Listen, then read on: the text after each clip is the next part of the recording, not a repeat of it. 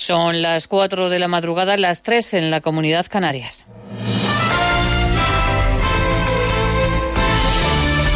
Noticias en Onda Cero.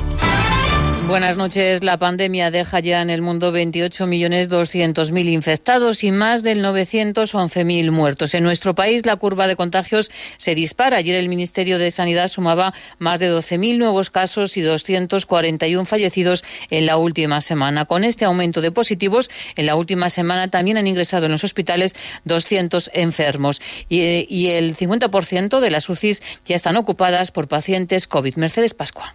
Este viernes se fulminaban todos los récords, récord de casos diarios con 12.183 nuevos en un solo día. Diagnosticados en las últimas 24 horas más de 4.700 y han fallecido en un solo día 48 personas.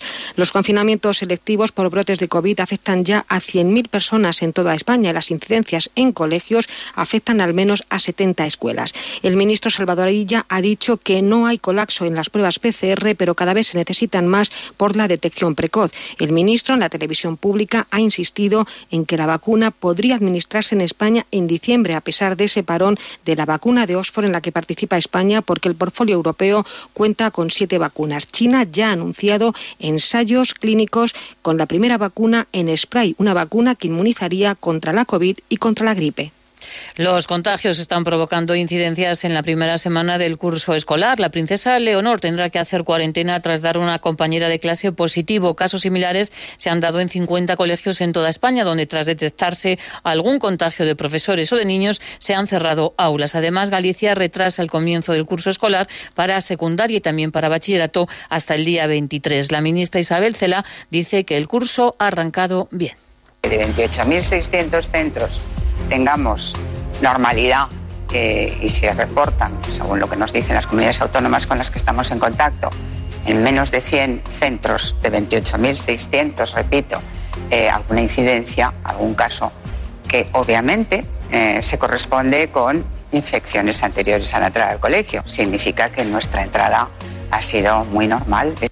La pandemia también ha marcado la celebración de la Diada. Se han convocado 130 actos por toda Cataluña. No ha habido una gran manifestación, pero en estos actos han participado unas 60.000 personas, un dato que puede tener incidencia en el número de contagios. Los independentistas han vuelto a reivindicar la independencia, lo decía Merichel Budó. Es una diada nacional diferente porque nos encontramos en medio de una crisis sanitaria, una crisis sanitaria que nos ha obligado precisamente a reducir estos actos de celebración de la Diada Nacional de Cataluña. Más que nunca tiene sentido que sea una diada nacional reivindicativa, porque seguimos teniendo presos políticos y exiliados y porque lejos de, de frenar la represión, la represión continúa el líder de los socialistas catalanes, Miquel Iceta, ha calificado esta diada como desangelada, con los partidos independentistas divididos y en declaraciones a la brújula Iceta ha situado las elecciones en Cataluña para el mes de febrero. Le diría que creo que pueden ser en febrero, pero se lo digo con la boca pequeña, porque la verdad es que es una información que, de la que no disponemos, no es una decisión que dependa de nosotros y yo tampoco creo que, el presidente Torra tenga un plan milimetrado, sino que también hay un cierto grado de, de, improvisación y de, y de decisión, digamos, en, en, cada momento, ¿no? Pero a, día de hoy creo que serán en febrero. El buque Open Arms sigue salvando vidas en el Mediterráneo y está a la espera de encontrar un puerto para desembarcar a 273 personas que lleva a bordo. Vuelve la liga y vuelve con tres partidos que se van a disputar esta tarde. La jornada arranca con el Eibar Celta, también se juega el Granada Athletic de Bilbao y a las nueve de la noche el Cádiz Osasuna. No juegan ni el Real Madrid ni el Barça, que siguen de pretemporada. Los azulgranas van a disputar un amistoso hoy contra el Nasti y el entrenador Kuman, que se va a estrenar en el banquillo, ha dicho que Messi es un jugador importante y es el mejor. Ya he dicho varias veces que, que, es el mejor y Messi en su forma, en su forma de físico, es, es, un jugador importantísimo que ya he demostrado durante muchos años y ojalá que pueda repetir esto también para esta temporada. Más noticias en Onda Cero cuando sean las 5 de la mañana, las 4 en la Comunidad Canaria y toda la información la vamos actualizando en nuestra página web ondacero.es. Síguenos por internet en ondacero.es.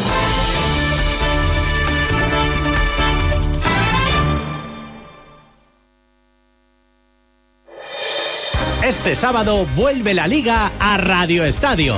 Rueda la pelota, clásico también que vuelve al fútbol español. Arranca el partido, ya rueda el balón. Esto se va a recordar, yo creo que durante muchos años, ¿no? Es de los goles que pasará a la historia. Te acercamos más que nunca toda la emoción del fútbol a tu radio en una temporada especial.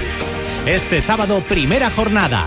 Eibar Celta, Cádiz Osasuna y Granada Athletic de Bilbao. Atención especial a la segunda división.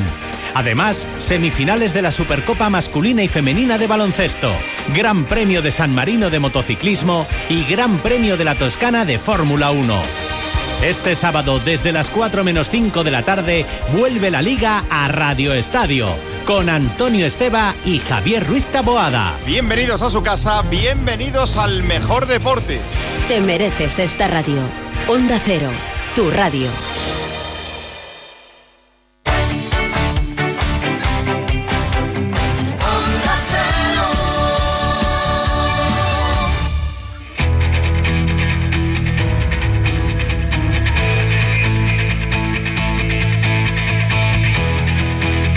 En Onda Cero, de cero al infinito.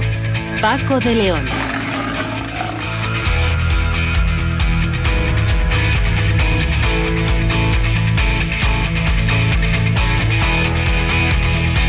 Señoras y señores, muy buenas madrugadas. Bienvenidos a esta cita semanal que tenemos con la ciencia, con la historia, con la música y con todo lo que tiene relación con el saber. En este programa de hoy Vamos a referirnos en primer lugar a un gran trabajo que ha realizado el Consejo Superior de Investigaciones Científicas. Son, se trata de un documento de unas 200 páginas aproximadamente en el que se recopila toda la información de las investigaciones más relevantes sobre la pandemia realizadas hasta el momento. Un informe que está además dividido en distintos apartados que van desde la génesis de esta pandemia hasta el asunto de las vacunas. Vamos a tener ocasión de charlar con Victoria Moreno, que es precisamente la coordinadora de este informe COVID-19 del Consejo Superior de Investigaciones Científicas. Con José David de la Fuente vamos a recordar algunos de los aspectos más interesantes del cerebro.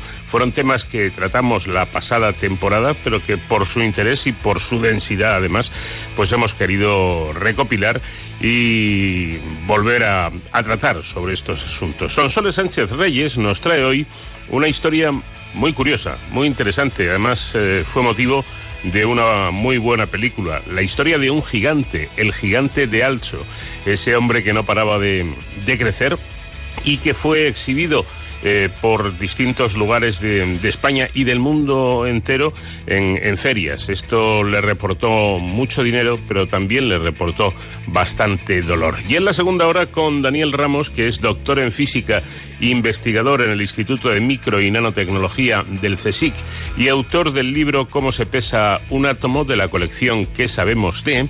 Pues nos vamos a plantear cuestiones como esta. Por ejemplo, ¿cómo se pesa un átomo?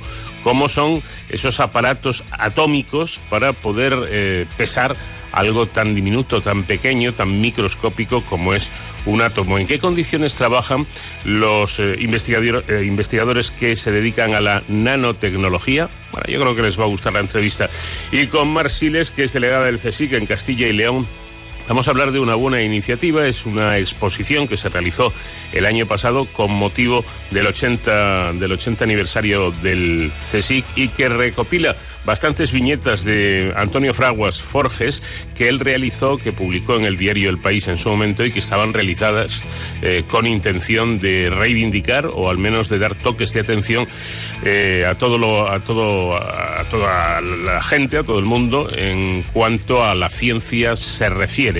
Vamos a ver qué podemos ver en esta exposición, como digo, itinerante que estos días ha aterrizado en Valladolid. Y en Héroes sin capa vamos a hablar de una asociación de voluntarios que se dedica a algo tan bonito como llevar sonrisas a los hospitales, sobre todo a los, a los más pequeños, a los niños que están hospitalizados, que seguramente no tienen muchos motivos para, para reír. Y esta asociación, que se llama así, Asociación Sonrisas, trata de, que puedan reírse un rato y pasar buenos momentos incluso en el hospital. Y hoy eh, pilota, como siempre, la nave, por supuesto, el comandante Nacho García. Y tenemos como invitada musical para poder disfrutar de sus canciones a una grande de la música. Ella es Dionne Warwick.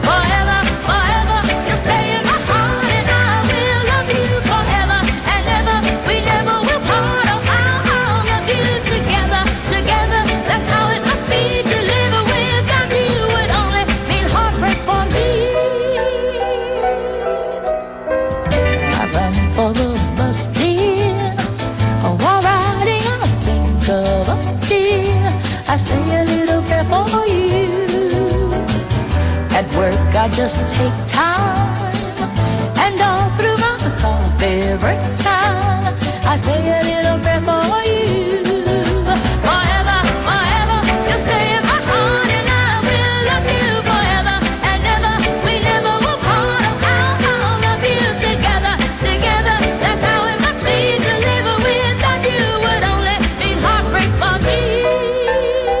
Vamos de cero al infinito en Onda Cero.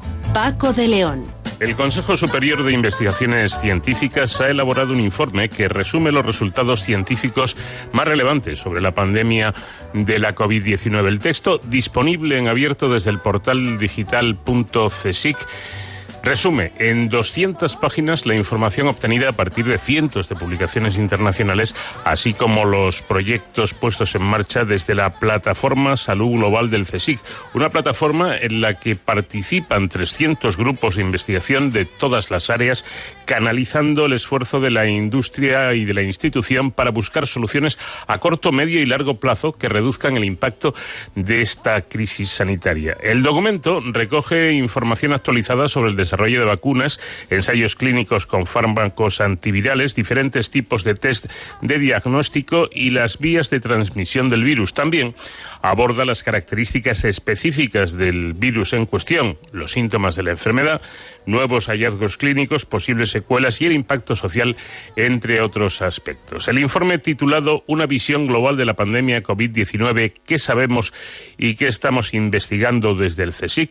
está estructurado en cinco bloques. Prevención, enfermedad, contención y diagnóstico, tratamiento y vacunas e impacto global. Victoria Moreno es vicepresidenta adjunta de áreas científico-técnicas del CSIC, eh, del CSIC y además coordinadora de este informe. Victoria, ¿qué tal? Muy buenas noches. Hola, buenas noches. Muchas gracias por interesaros por este informe. Gracias. Un placer. Bueno, estamos ante, ante la pandemia que más información ha generado posiblemente en toda la historia. Quizá, no lo sé, pero quizá incluso hasta por delante del SIDA, ¿no? Desde luego, yo creo que nunca hemos vivido un, un momento como este a nivel tanto de la información científica, de la generación de conocimiento y también de la repercusión ¿no? que, habe- que habéis tenido por parte de los medios de comunicación. Se puede decir que es algo totalmente inusual y yo creo que también eh, la sociedad en su conjunto pues eh, lo ha vivido de esa manera. Por este motivo, pues claro, parece obvio que es necesaria una compilación de los datos y, del conocimiento que hasta ahora se tiene del famoso SARS-CoV-2 y que y que es eh, y que es mucho. Pero Victoria, ¿qué es lo que no sabemos? Sobre todo, ¿qué es lo que no saben ustedes, los científicos de este coronavirus? Bueno, el informe, eh, efectivamente, el, el objetivo principal que tiene es recopilar toda esa ese elenco de investigaciones que se han hecho durante estos eh, meses y ordenarlos precisamente de, de la manera en la que tú me planteas la pregunta. Eh, ¿Qué es lo que sabemos hasta ahora y, y qué es lo que nos falta por saber? Eh, bueno, todavía quedan muchas incógnitas porque cada vez que hay un avance en, en- en la investigación en torno a la enfermedad y al SARS-2, pues también se plantea nuevos desafíos y, y los hallazgos plantean nuevas preguntas. Yo creo que ahora mismo eh, varios de, las investigaciones que más eh, van a avanzar o, o más van a aportar a este conocimiento son las que tienen que ver con la inmunidad. En los últimos eh, meses o incluso semanas, la evolución de las investigaciones es casi de horas, eh, pues se ha visto que- que la inmunidad la estamos conociendo, todavía no tenemos un conocimiento total de cómo se comporta. También tenemos que ir avanzando en la enfermedad en cuanto a las secuelas, por ejemplo, que ha dejado en, las personas que, la han sufrido de forma grave. Obviamente, todos los desarrollos que se están haciendo de las vacunas y sobre todo de la parte de terapia, de los tratamientos, tendrán que irse adaptando a esos conocimientos científicos porque eh, tanto los tratamientos como las vacunas tienen que ser eficaces para la cepa eh, del virus tal y como se va comportando, cómo va evolucionando. Y bueno, yo creo que son todavía grandes desafíos eh, que, que a los que la investigación está trabajando de forma coordinada, con grandes colaboraciones eh, tanto en- en- dentro de nuestro país como a nivel internacional y en las cuales, pues, eh, con la responsabilidad que merecen, pues yo creo que, todos los cien- científicos y científicas que están implicados están trabajando con gran ilusión. Para nosotros, cada día que hay una novedad, un conocimiento nuevo, es dar un paso muy grande. Pero luego hablaremos un poquito más de las vacunas, pero me gustaría saber qué papel está jugando el, el qué papel están jugando ustedes, los investigadores españoles, en la, investigación mundial tanto del virus como de, la enfermedad que provoca. Bueno, yo creo que en España se ha demostrado con, con, eh, con esta enfermedad tan grave la, la cantera tan importante de investigadores, eh, el protagonismo que, que tenemos en, en nuestro trabajo a nivel internacional, no hablo del CSIC, sino en general de la comunidad científica española por todos los proyectos que hay en marcha.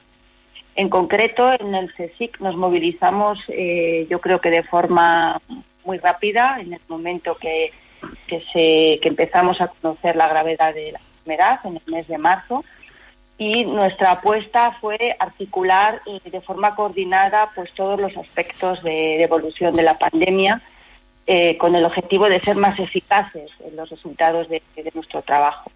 Creamos esta plataforma a la que te has referido en la introducción, la plataforma Salud Global, que es un instrumento en el, en el cual pues eh, nosotros eh, lo que queremos es avanzar en todos los ángulos de la pandemia, por supuesto en las vacunas, pero también estamos hemos trabajado en, el desarrollo de distintos eh, fármacos de reposicionamiento que ahora están estamos diseñando los ensayos clínicos, por ejemplo, y tenemos mucha confianza en, estos en estos medica- medicamentos. También hemos trabajado de forma muy activa en el caso de los kits de diagnóstico. Hay varios desarrollos del CSIC eh, que ya están en fase de comercialización. Sobre todo hay uno, eh, un kit que, que fue desarrollado por el Centro Nacional de Biotecnología, pero hay otros en marcha. Eso conlleva no solo el trabajo de un grupo de investigación, sino la coordinación eh, para que esos kits estén cuanto antes a disposición de, la sociedad. Y luego también pues está trabajando a nivel, por ejemplo, de, cómo mejorar, eh, cómo, ha, cómo ha transcurrido toda la enfermedad en el caso de las residencias, hay proyectos también estratégicos a, a ese nivel. Esto por ponerte algu- algunos ejemplos. Estamos desarrollando más de 60 proyectos de investigación eh, que ya van a, a distinto grado de avance, pero todos con resultados. Bueno, esa plataforma de salud global del CSIC, insisto, en su momento ya hablamos en este programa de la creación de esta plataforma, que es uno de los mayores eh, esfuerzos y posiblemente tam- también uno de los grandes logros del, del CSIC, porque 300 grupos de trabajo, de investigación, aglutinarlos ahí eh, no es nada sencillo y lo han logrado. Comentábamos al, comienzo que este informe está estructurado en cinco bloques. En el capítulo de prevención hablan del origen del virus. ¿Tienen ya claro si los murciélagos son de verdad el origen del bicho? Bueno, nosotros lo que tenemos claro es que mm, la- la las investigaciones que tenemos hasta este momento eh, apuntan, hay numerosos, ¿no? Numerosos eh, conocimientos, evidencias que apuntan a que efectivamente el murciélago es, es un reservorio del virus y que de, esta, de este animal pues se produjo el, el salto, ¿no? Un intermediario. Eso es lo que tenemos ahora mismo en, las, en las publicaciones y eso es un poco lo que apuntan los científicos que están detrás de esta parte del estudio. En cuanto a la enfermedad en sí, eh, tratan aspectos como la forma de transmisión, vía aérea, persona a persona, a metro y medio, a tres metros, a cinco, por contacto en superficie. Yo creo, eh, mm, Victoria, que todavía hay un poco de mm, nebulosa, de confusión. ¿Cómo se transmite el virus y en qué periodos de- del desarrollo de la infección? Porque me parece que por mucho que se ha hablado de esto, todavía hay ciertas dudas. Bueno, efectivamente, mm, no solo para los investigadores, sino yo creo que para la sociedad, el transmitir toda esta información que se está produciendo, como te decía al inicio, eh, en días, es, bastante complejo. Eso no es negativo, es algo que me gustaría enfatizar. La evolución de, de los conocimientos o de la investigación, que pueda cambiar eh, lo que sabíamos el día anterior o hace una semana, en, en una enfermedad como esta tiene que percibirse como algo muy positivo, ¿no? Porque nos acerca más a, tener más herramientas fiables para, para combatirla. Bueno, lo que sabemos es que aparte de la transmisión por esas gotas que, de las que se ha hablado tanto más grandes, pues hay varios estudios que dicen que efectivamente SARS-2 puede transmitirse a través de gotas más pequeñitas que pueden permanecer más tiempo, digamos también en, en el suelo, en las superficies, etcétera, y eso es algo que tenemos que tener en cuenta mm, a la hora de hacernos. O sea, no podemos descartar esta vía de transmisión. Yo creo que todos los argumentos que tengamos para eh, y que conozcamos son pocos. En cuanto al momento, que es algo muy importante eh, y que también se ha ido avanzando, eh, leí ayer mismo una publicación de ayer o de antes de ayer que un poco explicaba lo importante que es el diagnóstico, eh, por la tan conocidísima PCR, que es la, la herramienta de referencia, ¿no? la, la que tenemos eh, actualmente, en, en el momento en el que se hace esa prueba. Eh, que con el tiempo pues hemos ido aprendiendo, y eso es algo que se necesita demostrar en los artículos para, para tener esa, ese conocimiento, que es muy importante hacerla en, en un tiempo, en un número de días que sean suficientes para que haya la carga viral que se necesita para que la prueba sea eficaz y eso pues conlleva que sea un periodo muy concreto en el tramo de, de infección, desde aproximadamente el día 3, desde que se producen los síntomas hasta aproximadamente el día 6 u 8, porque es el momento en el que tenemos eh, las personas que están infectadas tienen más carga viral y la prueba es eh, más eficaz, es más fiable. Probablemente, pues si las investigaciones siguen avanzando, eh, si tú entrevistas a un investigador en el terreno en una semana después de, de hablar conmigo, pues tendremos más más hallazgos que podemos completar Claro, eh, eh, este, este, este aspecto me parece muy, muy importante, ¿no? Porque, por ejemplo, hablando de, de, estos, de estas pruebas, pues se ha hablado tanto, a- al principio se decía eh, que, que no se hacían estas pruebas porque, porque no servían para nada, luego que eran poco fiables, luego que parecía que en algunos casos sí, y ahora mismo, Victoria, parecen fundamentales la- las, las llamadas PCR, ¿no? Obviamente, es la herramienta que tenemos para saber cuándo eh, nos infectamos. O sea, es, es- no solo es fundamental, sino que nos va a aportar no solo datos a nivel de saber el contagio, hacer rastreos, etcétera, sino que nos va a servir para monitorizar eh, la enfermedad, su estabilidad. eh, es, la manera que tenemos de, de, digamos, de alguna manera de poder seguirla de forma clara.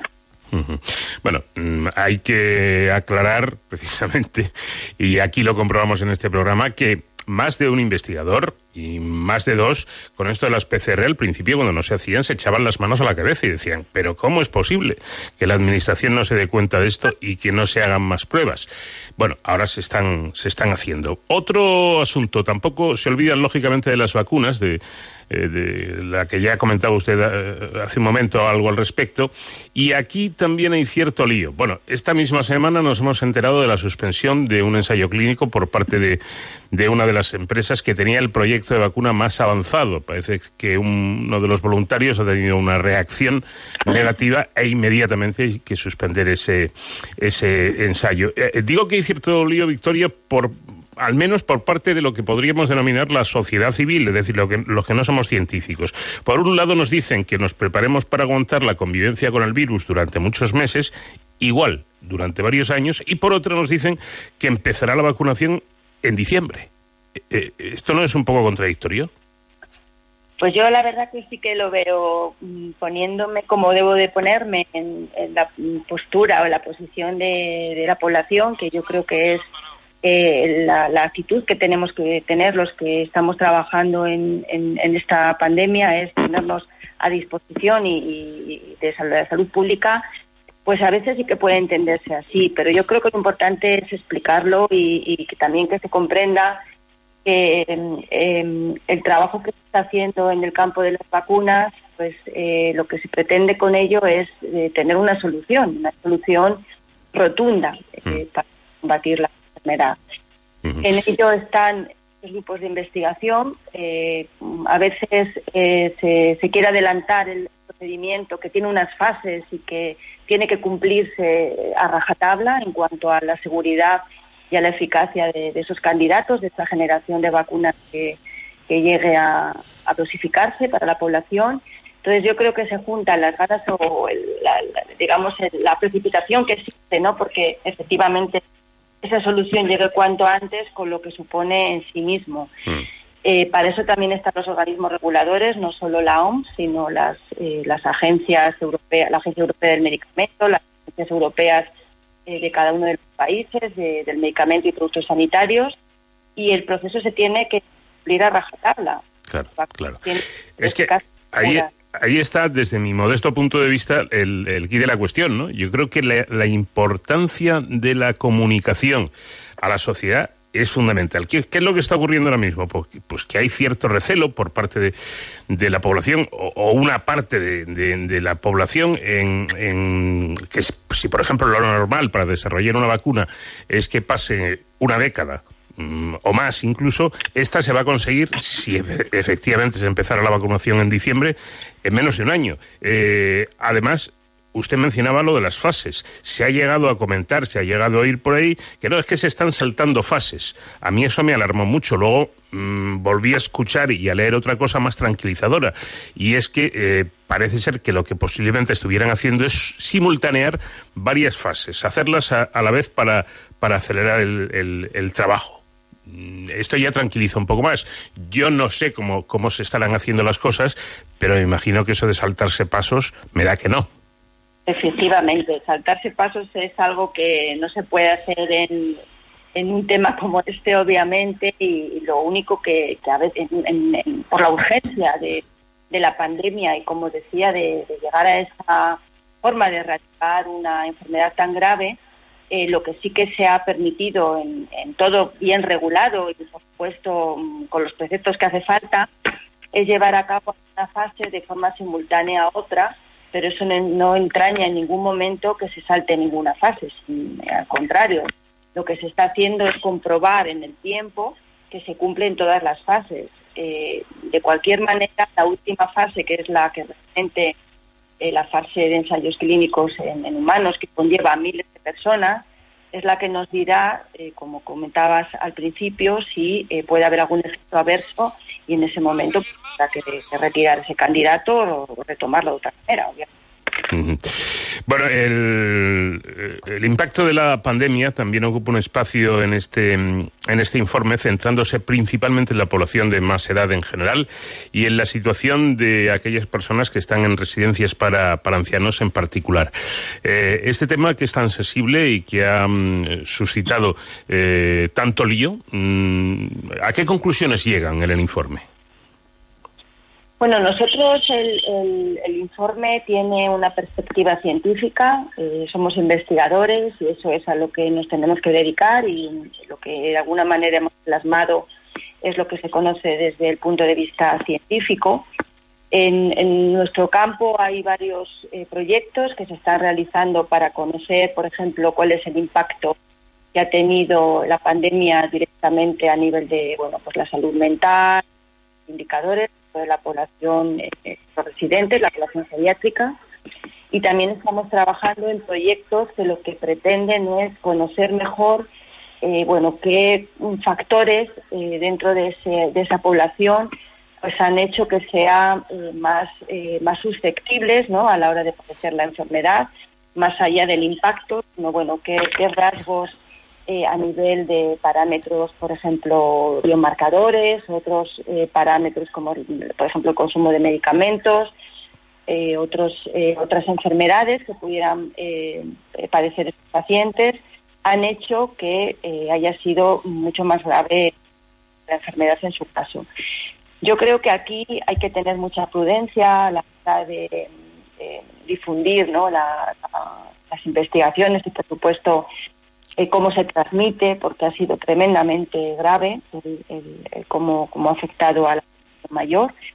También probablemente haya que llegar a conclusiones eh, de cómo de alguna manera debemos articular eh, la forma en la que esas personas están en las residencias. Yo creo que queda todavía eh, pues mucho trabajo que hacer, pero nosotros sobre todo nos hemos preocupado qué, mm, qué, digamos, eh, diferencias desde el punto de vista científico han podido explicar ha producido. Eso es lo, importante, efectivamente. Y ya para acabar, eh, claro, mm, Victoria, tal y como tal y como está el patio, que cada, cada minuto prácticamente la información va cambiando, incluso la noticia que sirve hoy, posiblemente pasado mañana ya no sirva, eh, es lógico pensar que este informe no termina aquí, ¿no? Eh, habrá que irlo actuali- actualizando. Efectivamente, bueno, yo ahora vengo justamente de una reunión que lo que pretendemos es eso, vamos a intentar publicar el informe, aparte de como ya ha salido en una versión, estamos ya la eh, eh, difundiendo la versión inglesa, y vamos a ir haciendo una actualización periódica, probablemente será mensual o vamos a ver un poco cómo es lo, lo más adecuado, porque desde que se publicó hace unos días hasta ahora, pues ya tenemos eh, no solo un nuevo avance de los proyectos que estamos realizando en el CSIC, sino una recopilación de todo lo que está mm, actualizándose a nivel internacional y vamos a ir, eh, seguramente, vamos, eh, ya te digo que estamos viendo justo cómo hacerlo, eh, actualizándolo de forma periódica y también tenemos mucho interés y así lo vamos a hacer, de difundir eh, toda esta información de forma un poquito más eh, asimilada, digamos, para eh, darle divulgación a la sociedad, mediante distintas infografías y otro tipo de material. Pues todo lo que sea acercar el trabajo de los investigadores, de los científicos a la sociedad, yo creo que es una buena idea. Victoria Moreno, vicepresidenta junta de, áreas científico-técnicas del CSIC y coordinadora de este informe, muchísimas gracias por habernos atendido y transmita a todos los investigadores eh, de España, a todos los del CSIC, eh, la admiración que sentimos por ustedes y darles la enhorabuena por el trabajo que realizan. Así será. Muchas gracias a vosotros, os lo agradecemos.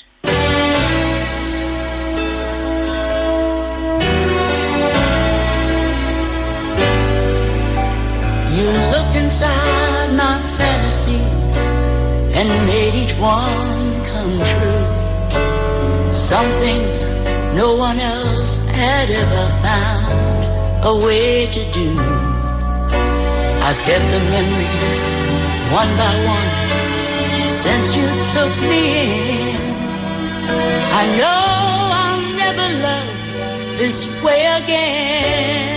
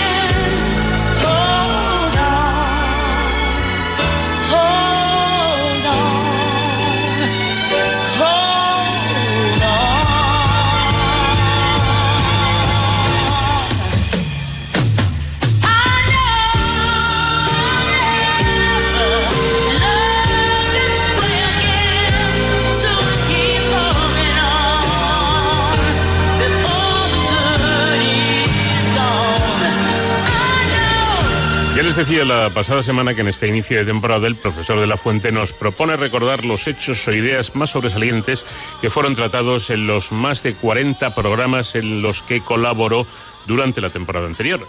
En el programa del pasado sábado, por ejemplo, nos habló sobre la relación trascendental entre la Tierra y demás elementos del sistema solar, el Sol, los planetas y la Luna, a los que consideró como una familia muy bien avenida, por cierto, en la que todos se necesitan para sobrevivir. Cualquier alteración importante de uno de ellos rompería la armonía existente en la actualidad.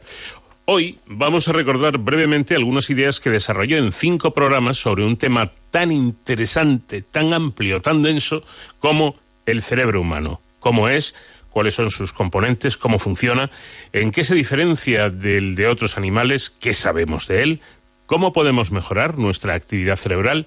Bueno, si permanecen en este, en este punto del dial durante los próximos minutos, tendrán la oportunidad, amigos oyentes, de escuchar las respuestas a estos interrogantes que no son baladíes, precisamente de una forma pedagógica y sencilla. José David de la Fuente, buenas noches. Buenas noches, Paco, y nuestros amables oyentes. Vamos a empezar directamente yendo al grano. ¿Cómo es nuestro cerebro? Lo asemejamos, creo recordar, a una pantalla de un televisor.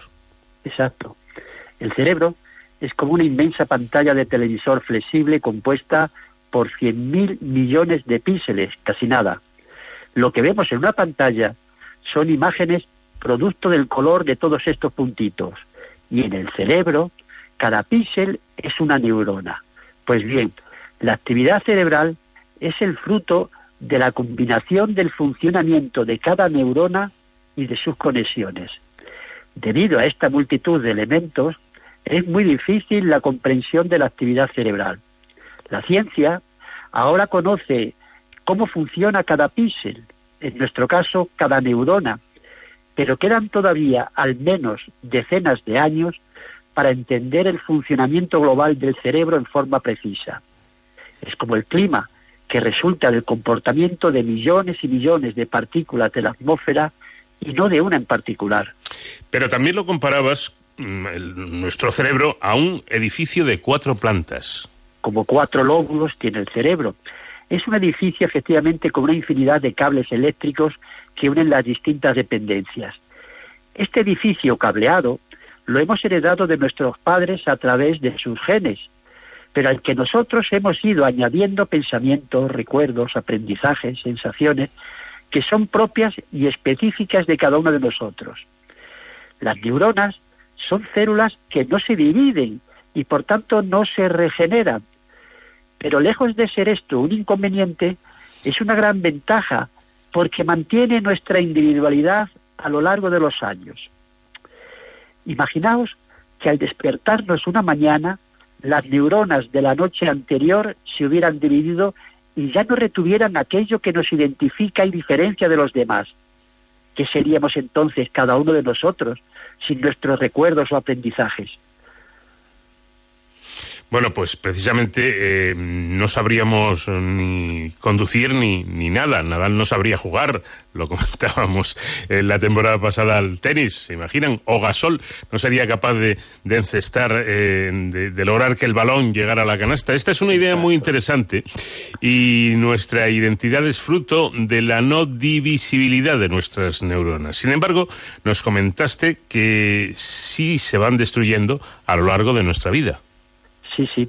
Las neuronas van muriendo de forma inexorable, aunque paulatinamente. Por ejemplo, durante el tiempo que dure esta entrevista, morirán en nuestro cerebro unas 800 neuronas por término medio. Pero que nadie se preocupe. Disponemos, como he dicho anteriormente, de 100.000 millones. ¿Y qué es en esta cantidad perder 800 neuronas? Para una persona que viva 85 años, pongamos así, al final de su vida ha perdido el 4% de sus neuronas, pero sigue manteniendo el 96% con las que nació. Y son suficientes, creo yo. Si las utilizáramos todas, imagínate.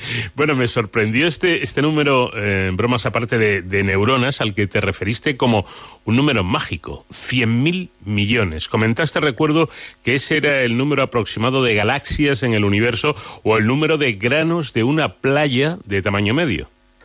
Eh, Paco, esas son las sorpresas que a veces nos deparan agradablemente las matemáticas. De ahí que Galileo afirmara que el universo estaba escrito en lenguaje matemático. Observamos eh, que cada vez hay más personas con disfuncionalidades cerebrales, sobre todo a partir de una edad, ¿no? ¿Se puede, se puede ver eh, o se debe a, a, a la disminución de neuronas que, que estábamos comentando? No principalmente. Se debe sobre todo a deficiencias en las conexiones de neuronas. Si una actividad cerebral se realiza a lo largo de un circuito neuronal y si se pierde la conexión en una zona significativa, queda bloqueado todo el circuito que ya no es capaz de enviar señales para que se realice una determinada función. Y esas conexiones sí se pueden perder o mejorar con la actividad cerebral que mantengamos. De ahí la importancia sobre todo a partir de cierta edad, de activar nuestra mente con ejercicios que requieran un esfuerzo mental. Pues escribir, leer, tocar o escuchar música, hacer operaciones numéricas, resolver jeroglíficos, en definitiva, conviene seguir entrenando nuestra mente hasta el final de nuestros días. Pues hay que tomar nota tan importante como mantener nuestro estado físico, nuestra musculatura, nuestro cuerpo con actividades deportivas, lo es conservar en óptimas condiciones nuestra actividad cerebral con ejercicios mentales que ya ha comentado el profesor de la Fuente, leer, escribir, jugar a las cartas, al ajedrez, memorizar nombres, fechas. Otra cuestión que me impactó de tus eh, intervenciones sobre el cerebro fue tu información sobre la gran cantidad de energía que consume nuestro cerebro. Uno tiende a pensar que un organismo en reposo apenas consume casi nada de energía. Sin embargo, esto no es cierto. En esto nos diferenciamos del resto de animales, además del tamaño, que el nuestro es mucho mayor. El cerebro de un elefante, por ejemplo, consume el 3% de la energía que recibe. El de los primates, en torno al 8%. 3, 8%. Sin embargo, los seres humanos consumimos para mantener en buen estado nuestro cerebro el 20% de toda la energía que nos llega a través de los alimentos. 20%. Comentaste entonces que medio kilo de glucosa al día serviría para mantener bien nuestra actividad cerebral. Algunos oyentes se alarmaron ante este dato. ¿Cómo vamos a ingerir medio kilo de glucosa al día? Sería una dieta totalmente desequilibrada y hasta nefasta, ¿no? Para nuestra salud. Bueno, esa sería una, una dieta malísima porque los dulces, además de glucosa, tienen muchas grasas. Afortunadamente, la glucosa está en muchos alimentos sin apenas grasas, como las patatas no fritas o ojo, las zanahorias, las frutas, los cereales. Sí, sí, lo recuerdo, Paco. Me refería entonces, y ahora también, a que debemos ingerir a través de alimentos el equivalente, repito, el equivalente al que aporta medio kilo de glucosa.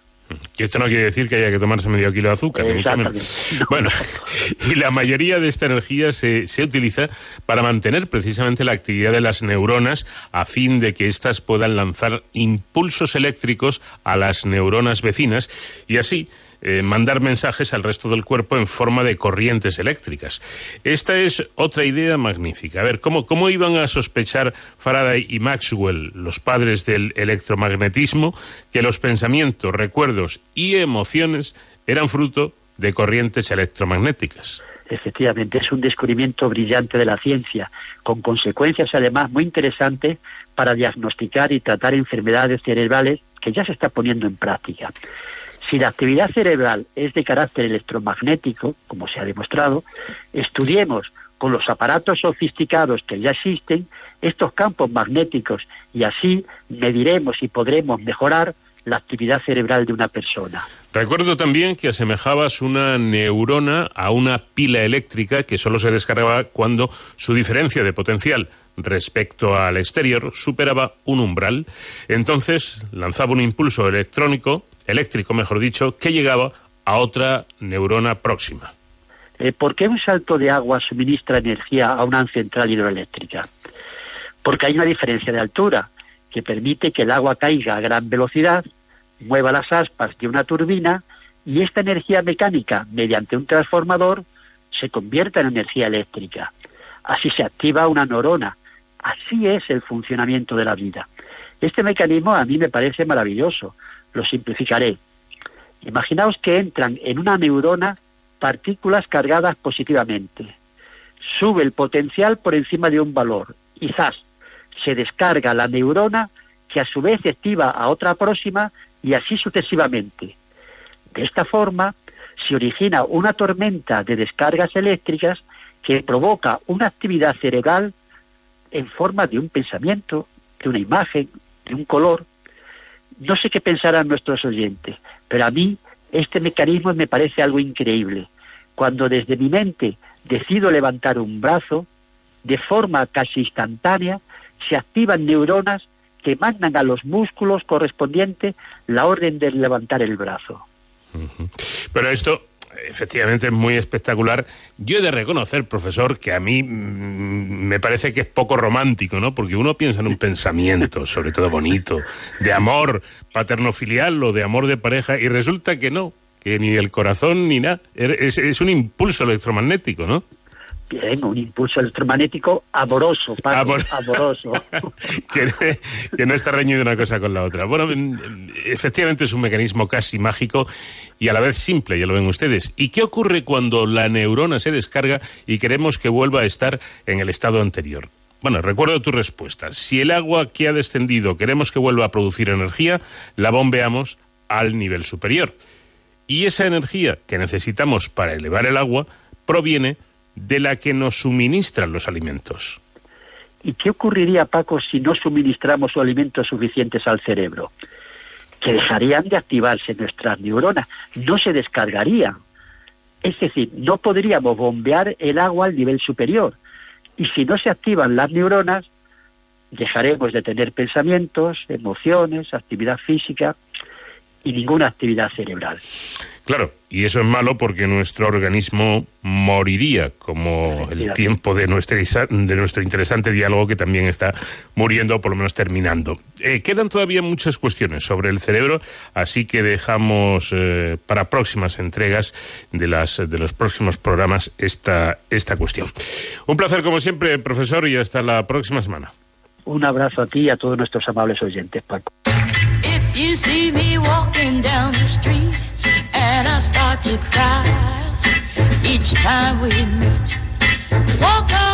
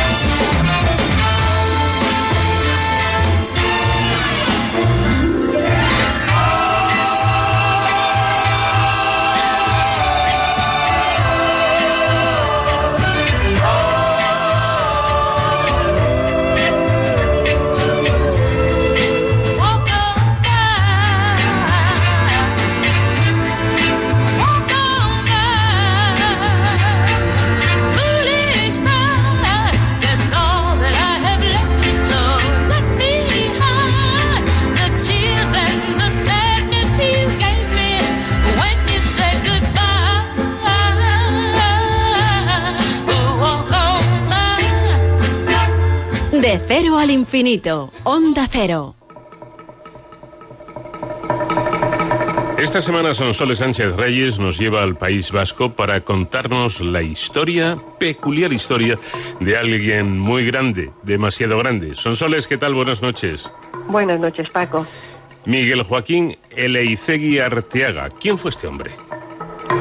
El gigante de Alzo, nacido en 1818 en el caserío y pinza de Alzo Aspi, el barrio de la zona baja de Alzo, un municipio guipuzcoano cercano a Tolosa.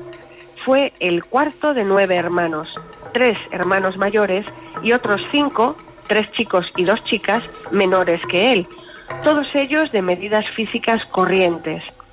Su infancia y adolescencia transcurrieron normalmente, con el duro golpe de la pérdida de su madre cuando Eleisegui tenía 10 años.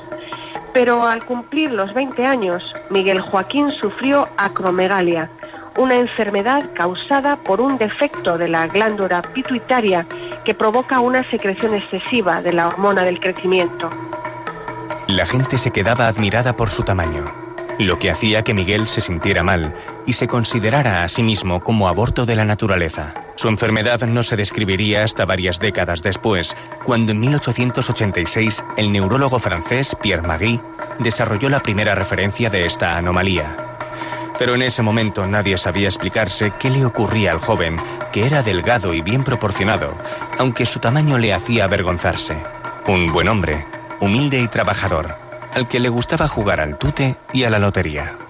Eleizegui siguió creciendo durante toda su vida y llegó a ser el hombre más alto en la Europa de su tiempo, con una estatura de 2 metros y 42 centímetros y un peso de 203 kilos.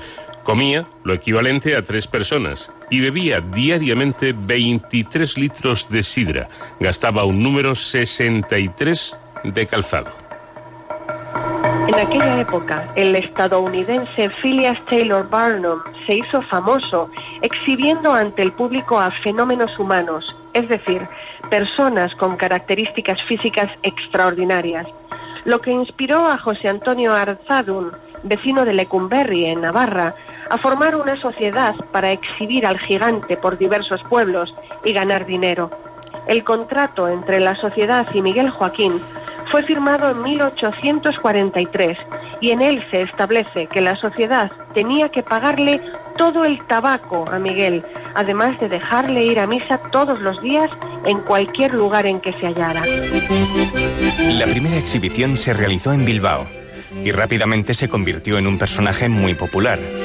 Así, Miguel comenzó a viajar y a exhibirse vestido de turco o de general de la Armada para aumentar el impacto visual, primero por España y luego por Europa, donde fue presentado como el gigante vasco, como muestran varios grabados. Visitó en Madrid a Isabel II, en Francia al rey Luis Felipe, en Portugal a la reina María de la Gloria y en Inglaterra a Victoria I.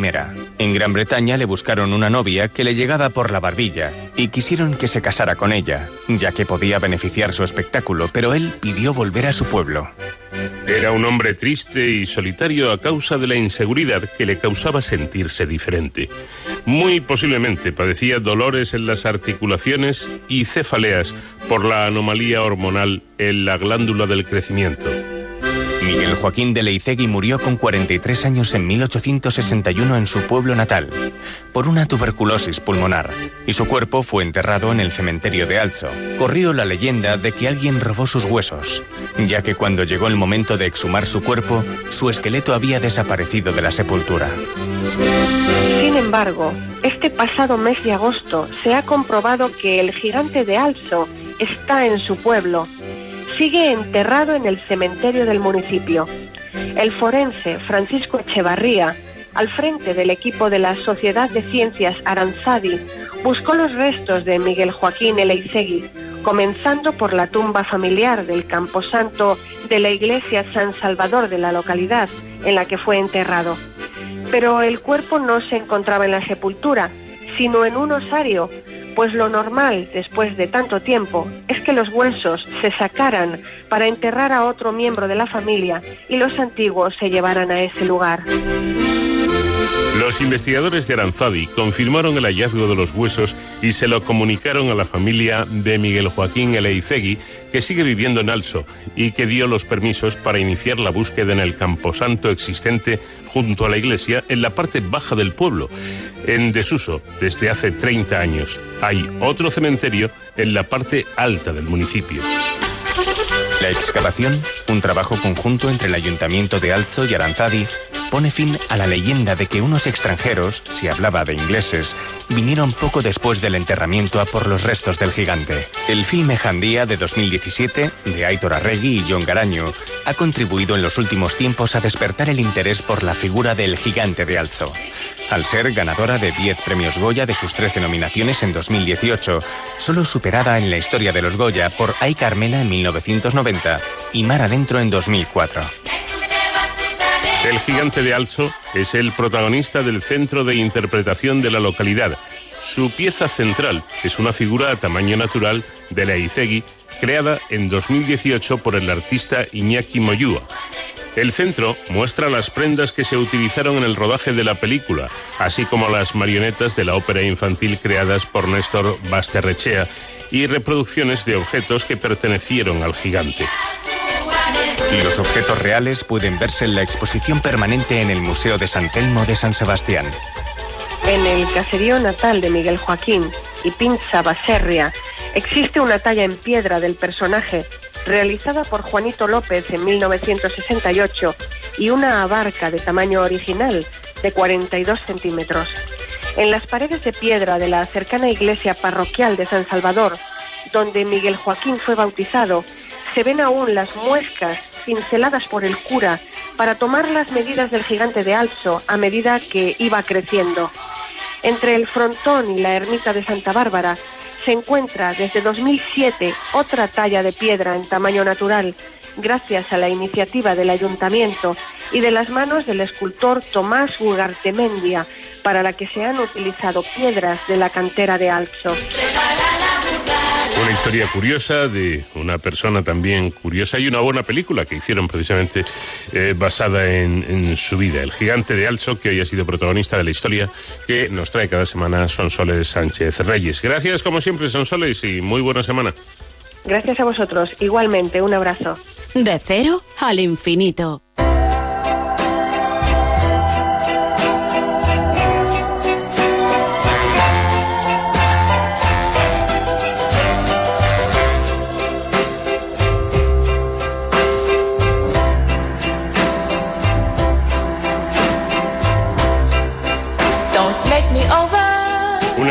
Canción, una gran voz. Estamos disfrutando hoy del sonido de Diane Warwick, nuestra invitada musical. Vamos en busca de la información, actualidad de última hora en Onda Cero y después continuamos en este viaje por el conocimiento de cero al infinito.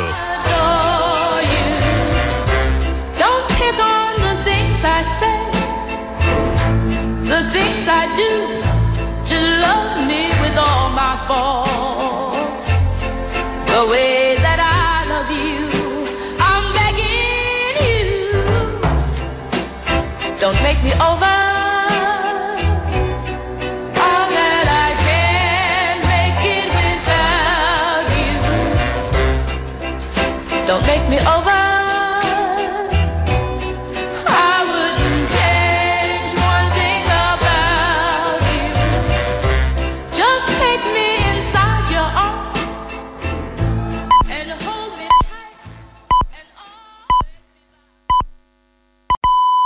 Son las 5 de la mañana, las 4 en la comunidad canaria.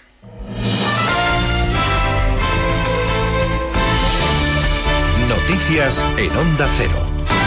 ¿Qué tal? Buenos días. Cataluña ha celebrado la fiesta de la Diada de una forma atípica que puede marcar el cambio de ciclo del independentismo. La pandemia ha frenado la salida a la calle de los catalanes. Se convocaban más de 130 actos y la participación este año ha sido de unas 60.000 personas. Por primera vez, ningún miembro del gobierno catalán ha participado en las marchas. El presidente del Parlamento, Roger Turren, decía que sigue siendo una diada reivindicativa en favor de la independencia y para reclamar amnistía para los políticos. Hoy de nuevo en esta diada Hoy de nuevo en esta diada nos conjuramos para que sea la última con presos y exiliados y nos conjuramos para encontrar una solución democrática al conflicto político basada en la amnistía y el derecho a la autodeterminación.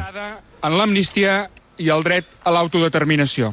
Desde el Partido Socialista, Miquel Iceta decía en la brújula de Onda Cero que en Cataluña se está pensando ya en la fecha de las elecciones, que sería en el mes de febrero. Y destacaba Iceta que esta diada ha sido un tanto desangelada y con el independentismo dividido muy extraña porque ha venido muy marcada por, por el coronavirus y por lo tanto ha sido una diada, si se puede decir así, desangelada desde todos los puntos de vista, tanto desde el punto de vista institucional como también de las movilizaciones que los sectores independentistas vienen protagonizando los últimos años. Pero la razón fundamental eh, tiene que ver con la pandemia. Desde Ciudadanos, Carlos Carrizos expresaba su preocupación porque la manifestación puede tener incidencia en el aumento de contagios y decía también que la diada, una vez más, no representa a todos los catalanes. Y hoy, otro año más, millones de catalanes no pueden celebrar nada porque el gobierno separatista ha decidido volver a excluir a más de media Cataluña de un día que debería ser de todos. Y hoy impone restricciones sanitarias a los ciudadanos de a pie mientras deja que la ANC convoque a decenas de miles de personas, pese a que los expertos sanitarios lo han desaconsejado. En la información política sigue el lío a cuenta del decreto local que fue tumbado en el Congreso el pasado jueves. Dirigentes autonómicos del PSOE le piden al presidente Pedro Sánchez que se busque una solución para que los ayuntamientos puedan utilizar el superávit. La idea sería introducir alguna ley en los presupuestos generales del Estado. El presidente de la FEM, Abel Caballero, reprochaba a los que han tumbado el decreto no tener alternativa. No, pero es que el remanente no es para quedárselo, es para que lo podamos gastar. Es que nosotros queremos utilizar con nuestros ciudadanos esos 5.000 millones más al menos 10.000 más que tenemos ahorrados. Y solo hay una forma de gastar esos ahorros, porque hay una ley del Partido Popular que lo prohíbe, por tanto, es absolutamente imposible gastarlos. Todos tenemos ahorros, casi 8.000 ayuntamientos. Y el gobierno lo que nos ofrece es una fórmula para gastarlos, que es los entregan y yo se los devuelvo a usted para que usted los pueda gastar. Mientras, desde el Partido Popular, su presidente Pablo Casado pide responsabilidades y dimisiones, la de la ministra María Jesús Montero y la dimisión de Abel Caballero por incompetentes y soberbios. Que asuman responsabilidades. Abel Caballero como presidente de la FEM y la ministra María Jesús Montero, a la que se le ha tumbado un decreto en el día de ayer, deben asumir responsabilidades por su falta de diálogo, por su incapacidad de gestión y también por la soberbia que han demostrado con otras administraciones y partidos. Sentencia histórica. La Audiencia Nacional ha condenado a 133 años de cárcel al ex coronel Inocento Montano por ordenar el asesinato de Ignacio Yacuría y otras siete personas en El Salvador en el año 1989. Inocente Montano era el único acusado en este juicio. Que debemos condenar y condenamos a Inocente Orlando Montano Morales como responsable en concepto de autor de cinco delitos de asesinato de carácter terrorista por cada uno de los cinco delitos de 26 años, 8 meses y un día de reclusión mayor, con el límite de cumplimiento de condena que no podrá exceder de 30 años. En el Tour de Francia sigue de líder Roglic después de la dura etapa de ayer con siete puertos en la que se impuso el colombiano Dani Martínez. Hoy etapa de 194 kilómetros con final en Lyon. Y en tenis, Pablo Carreño no disputará la final del Open USA tras caer frente al alemán Zerebek. El asturiano ganó los dos primeros sets, pero el alemán se ha impuesto en los otros tres. Ha sido un partido agónico en el que Carreño ha ido de más a menos por culpa de una dolencia en la cadera. Más información en Onda Cero cuando sean las seis de la mañana, las cinco en la Comunidad Canaria y todas las noticias las vamos actualizando en nuestra página web ondacero.es. Síguenos por internet en ondacero.es.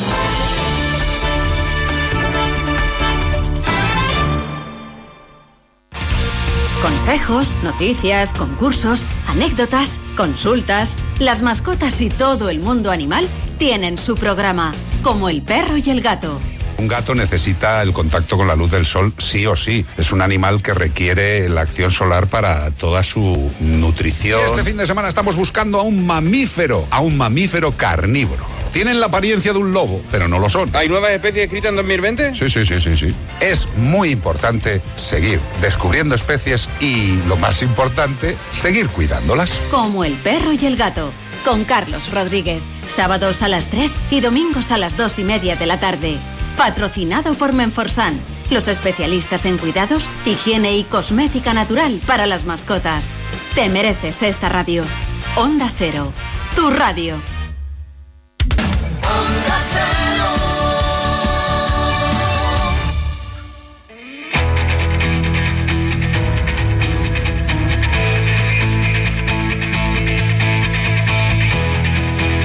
En Onda Cero, de cero al infinito. Paco de León.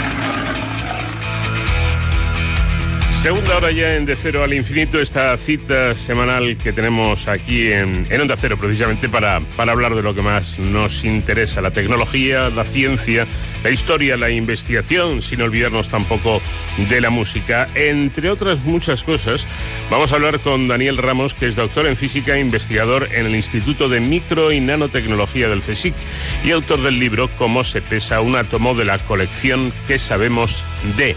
Bueno, pues se trata de eso, entre otras cosas, ¿no? Pues de saber cómo se pesa un átomo, es decir, un átomo, es decir, cómo, cómo es y cómo se trabaja en nanotecnología. Les aseguro que con Daniel Ramos vamos a descubrir un mundo realmente fascinante. Con Mar Siles, delegada del CSIC en Castilla y León, vamos a hablar de una buena iniciativa porque en estos días llega a Valladolid la exposición itinerante La ciencia según Forges. Y es que Antonio Fraguas defendió mucho el trabajo de los investigadores, incluso reivindicó la falta de medios y ya los recortes que por entonces empezaban a existir.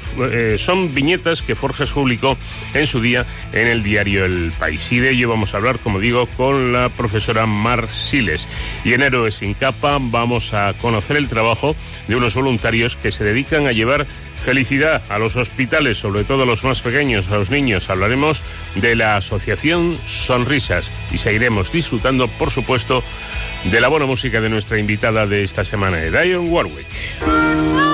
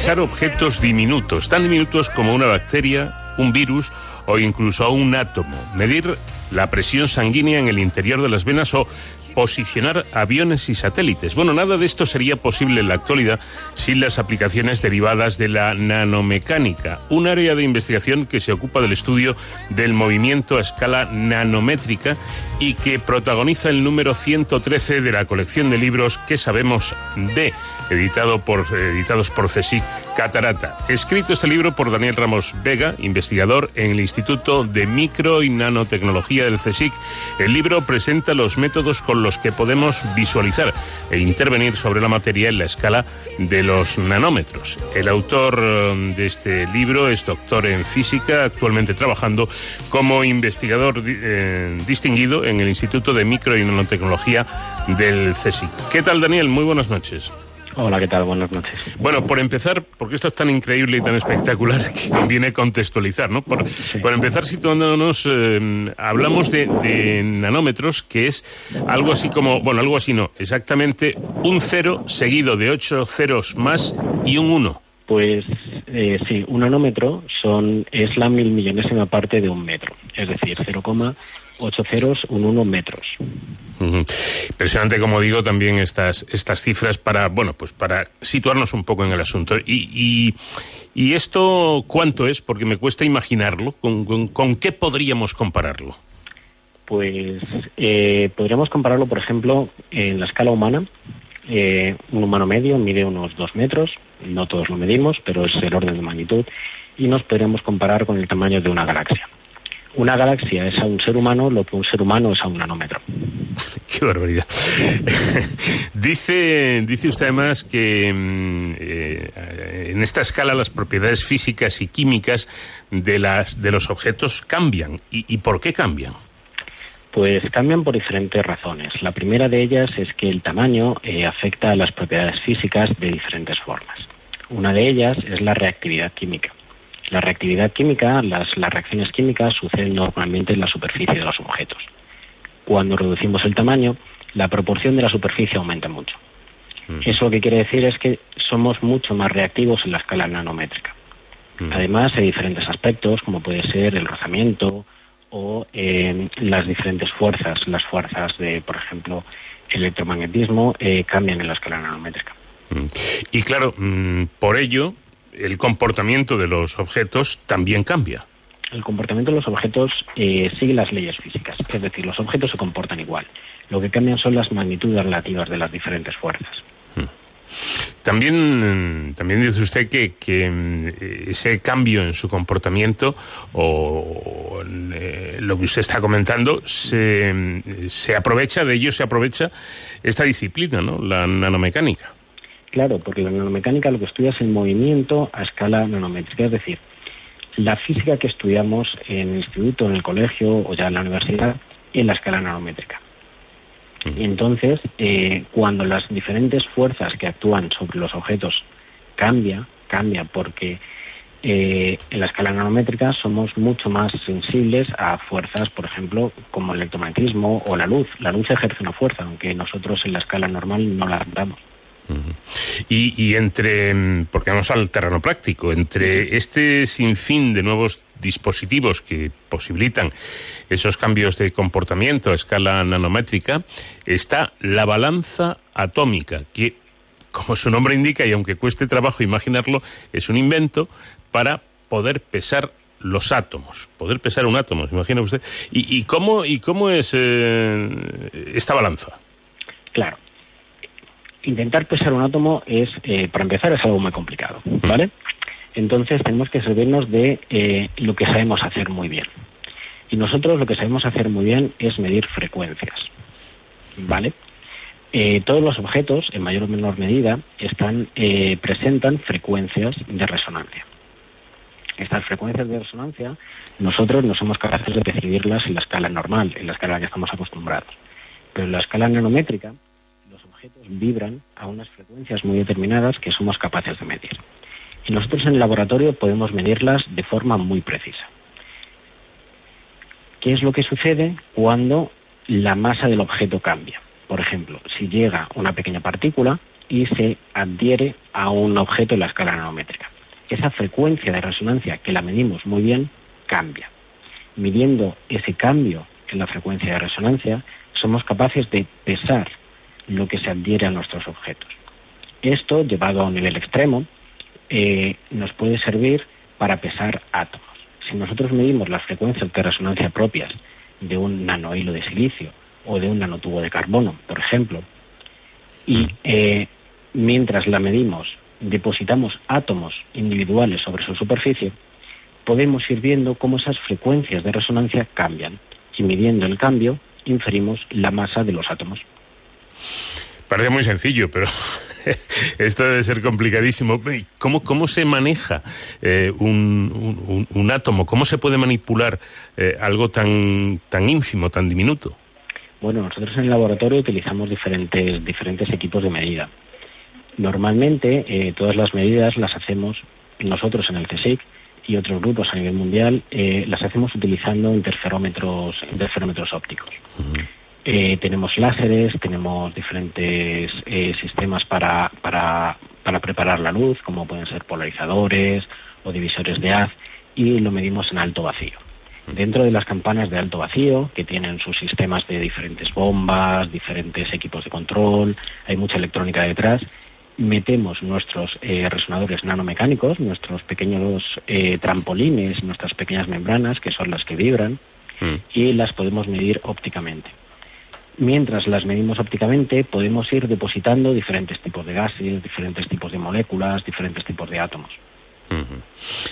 Bueno, pues eh, por si esto fuera poco, mm, me he enterado de que hay robots con olfato. ¿Esto es verdad? Esto empieza a ser verdad. Esto empieza a ser verdad. Todavía, todavía estamos un poco en fase de desarrollo. De los cinco sentidos que tenemos, cinco sentidos clásicos, porque en realidad hay muchos más, pero de los cinco sentidos que tenemos, el olfato sin duda es el más complicado de replicar en el laboratorio. Por ejemplo, se puede replicar de forma muy fácil la vista con, con las cámaras, las cámaras que todos tenemos en los móviles, o se puede replicar el, el sentido del tacto, porque, porque tenemos sensores de presión, o eh, eh, sentimos la temperatura y demás. Sin embargo, el olfato es algo muy, muy eh, característico, porque necesitamos ser sensibles a receptores moleculares que eh, nos dicen los diferentes olores. Un olor no deja de ser eh, pequeñas moléculas en suspensión que dependen de, de lo que tenemos, eh, de lo que está desprendiendo ese olor. Entonces tenemos que ser sensibles y poder determinar el tipo de moléculas que están presentes en el gas. Y eso es algo complicado, pero que se está empezando a hacer en los laboratorios. Las llamadas narices electrónicas. Y vayamos con otro, eh, con otro caso, mm, eh, consecuencias más cotidianas de estos trabajos. Pues, por ejemplo, los airbag, que ya prácticamente todos o la mayoría llevamos en los coches y que tantas vidas salvan, eh, existen precisamente gracias a los acelerómetros, ¿no? Eh, Eso es. ¿Y y esto cómo funciona? Bueno, pues, pues funciona de una forma eh, muy fácil de entender, pero un poco más complicado de, de intentar llevarlo a la práctica. Y es que eh, somos capaces de diseñar pequeños dispositivos mecánicos, pequeños resonadores o pequeños eh, elementos flexibles que son sensibles a fuerzas de aceleración. Es decir, una fuerza de aceleración puede ser, por ejemplo, eh, una parada brusca. Cuando, cuando estamos en el coche y de repente damos un frenazo porque hemos tenido una colisión o porque o, o por cualquier tipo de accidente, cambia de forma muy brusca la velocidad, se desplaza el elemento flexible que tenemos y, somos, y midiendo ese desplazamiento del elemento flexible, somos capaces de determinar la fuerza con la que estamos parando el coche. Es decir, si para de forma muy brusca, accionamos el airbag. Bueno, pues efectivamente, eh, gracias a, esta tecnología, fíjense ustedes, se llega a esto del airbag tan importante en nuestras vidas cotidianas. Pero eh, fíjese, mm, Daniel, que eh, mi realizador técnico Nacho García es un experto en videojuegos y se acaba de enterar que puede utilizar las videoconsolas, eh, los mandos, gracias a una cosa que se llama giroscopio, ¿no? Eso es, son los mismos giroscopios que encontramos en los teléfonos móviles, en los mandos de las videoconsolas o incluso en los satélites. Los satélites tienen que, tienen que tener eh, eh, diferentes giróscopos para poder mantener su posición relativa en el espacio. Eh, un mando de una videoconsola es capaz de, de, de sentir los cambios en el espacio precisamente debido a... eh, sí, perdón, estaba escuchando algo de fondo.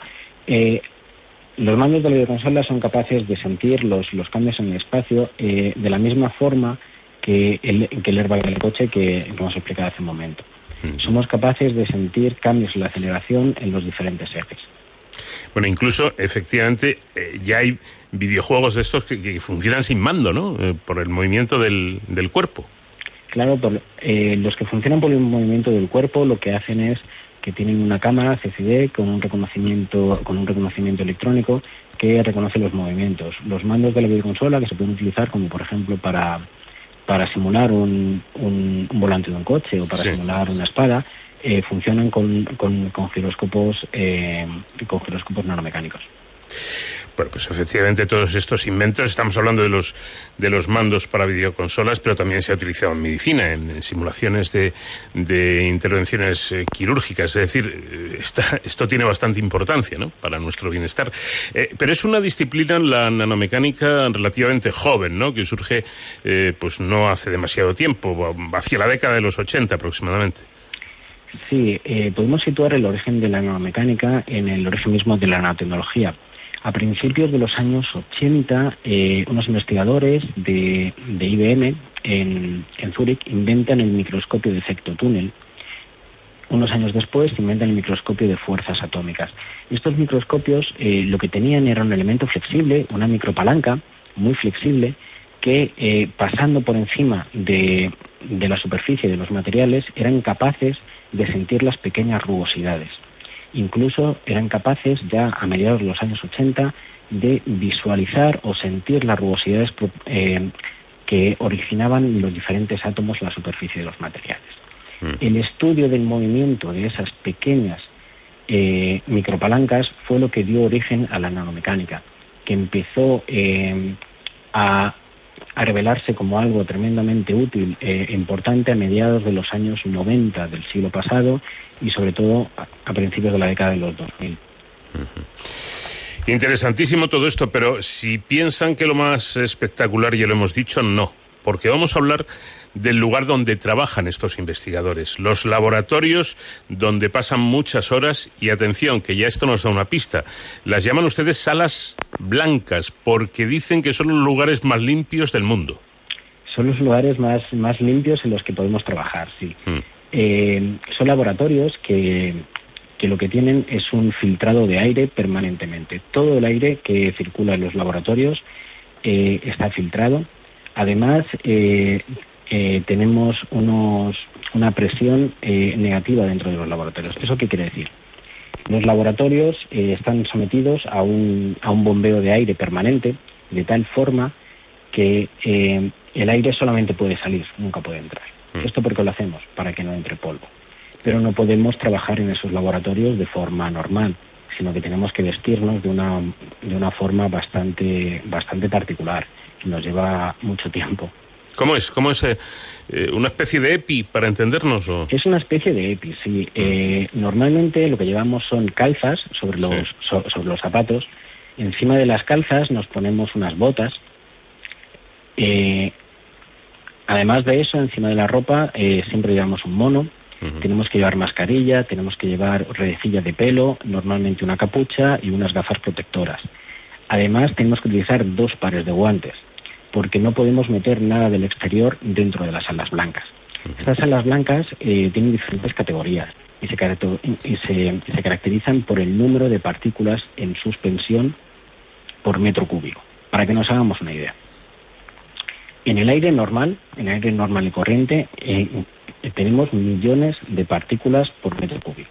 Son partículas de polvo, son partículas de polen, son, son microgotas que, eh, que pulsamos al hablar, que eh, nos afectaría a todo lo que intentamos fabricar. En las alas blancas, en las alas blancas muy buenas, tenemos menos de mil, incluso 100 partículas por metro cúbico. ¿Y, y es verdad que no pueden echarse colonia? no nos podemos echar colonia, porque las colonias eh, son eh, elementos volátiles. Huelen bien precisamente porque liberan moléculas al exterior y esas moléculas ensucian, por así decir, todo lo que intentamos fabricar y todo lo que intentamos eh, medir en un ambiente controlado. Tampoco podemos hablar eh, alto, porque las vibraciones de la voz podrían mover el, polvo, las pequeñas partículas que, que hayan quedado eh, tras pasar por todos los filtros. Pero tampoco podemos correr, porque las vibraciones que podríamos hacer en el, en el suelo podrían levantar pequeñas partículas. Entonces, son ambientes muy controlados y, y, bueno, trabajar en ellos al final tenemos que hacerlo durante muchas horas y es, y es un poco es un poco complicado. Claro, porque unas pocas eh, partículas de polvo podrían arruinar un experimento, una investigación que me imagino que será muy cara. Son investigaciones muy caras, son investigaciones que llevan mucho mucho tiempo. Eh, fabricar un dispositivo que, eh, pues por ejemplo, para, para medir átomos eh, puede llevar semanas, semanas para fabricar un, un dispositivo. Y estos dispositivos tienen, tienen tamaños realmente pequeños, estaríamos hablando del orden de las milésimas de milímetro. Son más pequeños que una mota de polvo. ¿Eso qué quiere decir? Que si tú estás trabajando en un experimento que te está llevando meses, que has invertido cientos de miles de euros y te cae una mota de polvo en tu, en tu sistema, lo has arruinado por completo. Bueno, no me extraña entonces que tomen todas esas medidas de, seguridad porque se arruina eh, primero el trabajo de mucho tiempo, el esfuerzo de mucho tiempo y además un dinero muy importante. Y para terminar, incluso esto es tan sensible que incluso la luz puede perturbar estos objetos, ¿no?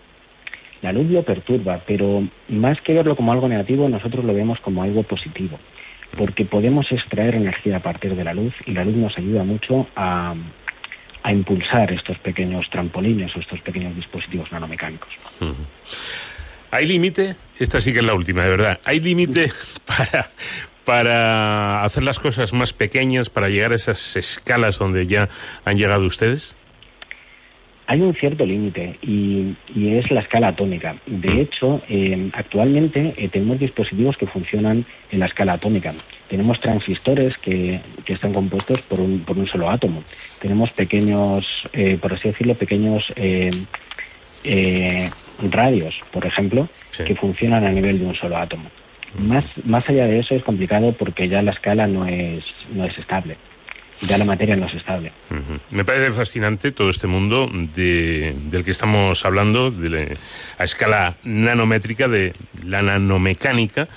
Eh, que es, como, como decía antes, eh, bueno, pues un, una disciplina eh, bastante joven, pero que está consiguiendo en poco tiempo, gracias en parte también al desarrollo tecnológico, unos avances realmente espectaculares. Daniel Ramos Vega, doctor en física, muchísimas gracias y autor de este libro, por cierto, de la colección que sabemos de. Muchísimas gracias por habernos atendido y, y enhorabuena por este trabajo. Muchas gracias a vosotros.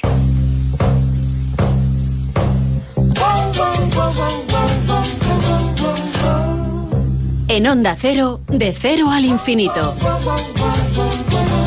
Do you know the way to San Jose? I've been away so long, I may go wrong and lose my way. Do you know the way to San Jose? I'm going back to find some peace of mind in San Jose. LA is a great big freeway.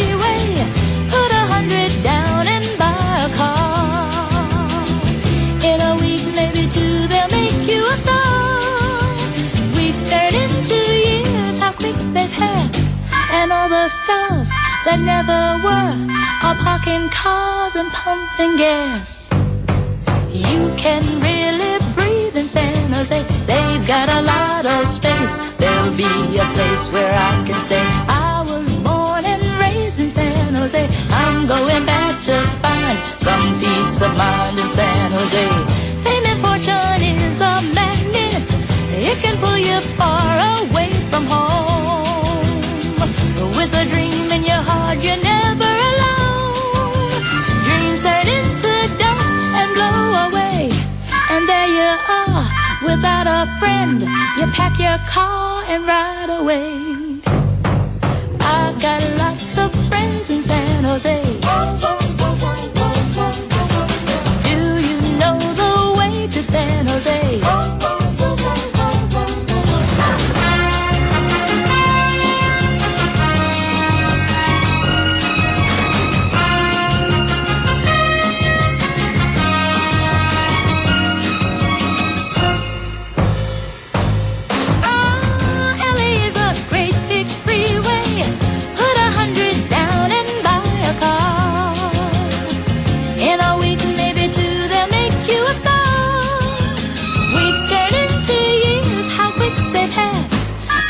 Stars that never were are parking cars and pumping gas.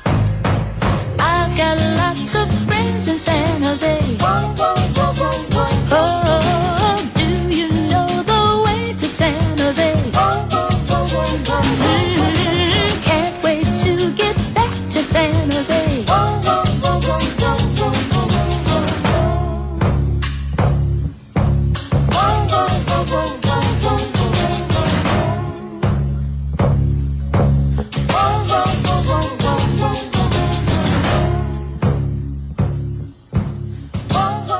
Muchos de los laboratorios donde trabajan nuestros investigadores lucen en sus paredes alguna viñeta de Antonio Fraguas Forges, porque pocos como él han sabido contar la ciencia y la tecnología de forma tan brillante, ingeniosa y amena. Mm, Llevo años diciendo que la ciencia debe normalizarse en el sentido de que el trabajo de los científicos lo debemos ver como algo cotidiano, como algo normal, por muy espectacular que pueda parecernos a quienes no somos científicos. Y sobre todo, la investigación, creo yo, debe ser más transparente de cara a la sociedad, debe ser parte de la actualidad, debe conocerse más, debe difundirse más.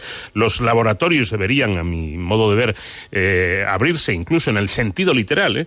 Eh, para que los ciudadanos podamos verlo y veamos también cómo se trabaja en ellos y nos demos cuenta de que esos científicos no son gente rara, son brillantes, eso sí, y muy preparados también, pero, pero bueno, también van al cine, también les gusta la música, se toman una cerveza de vez en cuando con los amigos y hasta tienen que pagar la hipoteca del piso como, como todo, todo ser viviente o como casi todo. Por esto, iniciativas como la que vamos a comentar me parecen muy importantes. El año pasado, con motivo del 80 aniversario del CSIC, se montó una exposición de carácter itinerante con viñetas del genial Antonio Fraguas Forges relacionadas con la ciencia y la tecnología y que ya ha pasado por distintas ciudades españolas. Y llega ahora precisamente al Museo de la Ciencia de Valladolid, donde va a permanecer hasta el 2 de noviembre. Mar Siles es delegada del CSIC en Castilla y León. ¿Qué tal, Mar? Buenas noches. Hola, ¿qué tal? ¿Cómo estáis? Hasta donde yo sé, y corríjame si me equivoco, Forges no tenía ningún tipo de formación científica específica, pero ¿qué era lo que le unía a la investigación? Bueno, yo creo que efectivamente Forges no tenía una formación específica relacionada con la ciencia, pero tiene muchas viñetas que están dedicadas a la ciencia, por eso la idea de hacer esta exposición, que en su origen eh, se hizo como, digamos, como broche del, del octogésimo centenario de, de- perdón, octogésimo aniversario de CSIC, eh, porque la primera vez que se, que se expuso fue en la sede central de CSIC, en, en la calle Serrano, en Madrid. Y bueno, pues esa, esas viñetas dedicadas a la ciencia evidentemente conectan a Forges con la ciencia directamente. Además eran viñetas que muchas veces eran reivindicativas con respecto a eh, pues que se tenía que invertir más en ciencia, etcétera, se tenía que hacer más esfuerzo. Pero yo creo que hay un punto fundamental que conecta a Forges con, con el trabajo científico, que es la creatividad. La creatividad es una cosa que vemos claramente que, que es importante en el, en el caso de, del trabajo de Forges, pero también es enormemente importante en el trabajo científico, porque el trabajo científico muchas veces eh, comienza en un punto creativo y además emana a lo largo de su trayectoria también creati- creatividad. ¿no? Yo creo que ese es el punto más importante que une probablemente a Forges y, al trabajo científico, al trabajo que hacía Forges y al trabajo que hacemos nosotros. Efectivamente, quizá esa pueda ser la, línea que una Forges, bueno, y su carácter reivindicativo, porque como bien señalas, Mar, en muchas de, sus viñetas Forges llegó a denunci- a denunciar incluso los recortes en, en dinero y en medios, en, en ciencia y en, y en investigación, un detalle sin duda de, de agradecer. Pero quizá el caso de Forges, Mar, eh, sea simplemente un ejemplo de que la ciencia puede interesar a todo el mundo, independientemente de tener formación científica o no tenerla.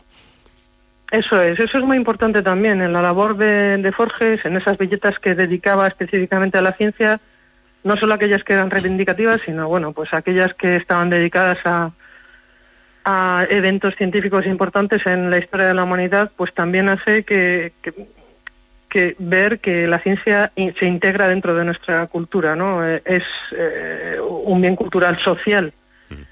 Evidentemente, cada vez, cada vez con más fuerza, parece, ¿no? En los últimos tiempos. Bueno, pero hasta el punto de que es cultura. Y esto hay que subrayarlo porque, eh, aunque parezca mentira, aunque cueste trabajo creerlo, eh, se ha estado hasta no hace mucho eh, precisamente mm, yendo contra esta idea, ¿no? Como que una cosa es la cultura y otra cosa es la investigación, que bueno, yo creo que a estas alturas suena a que es una barbaridad. ¿Cómo no va a ser cultura la, la investigación, no?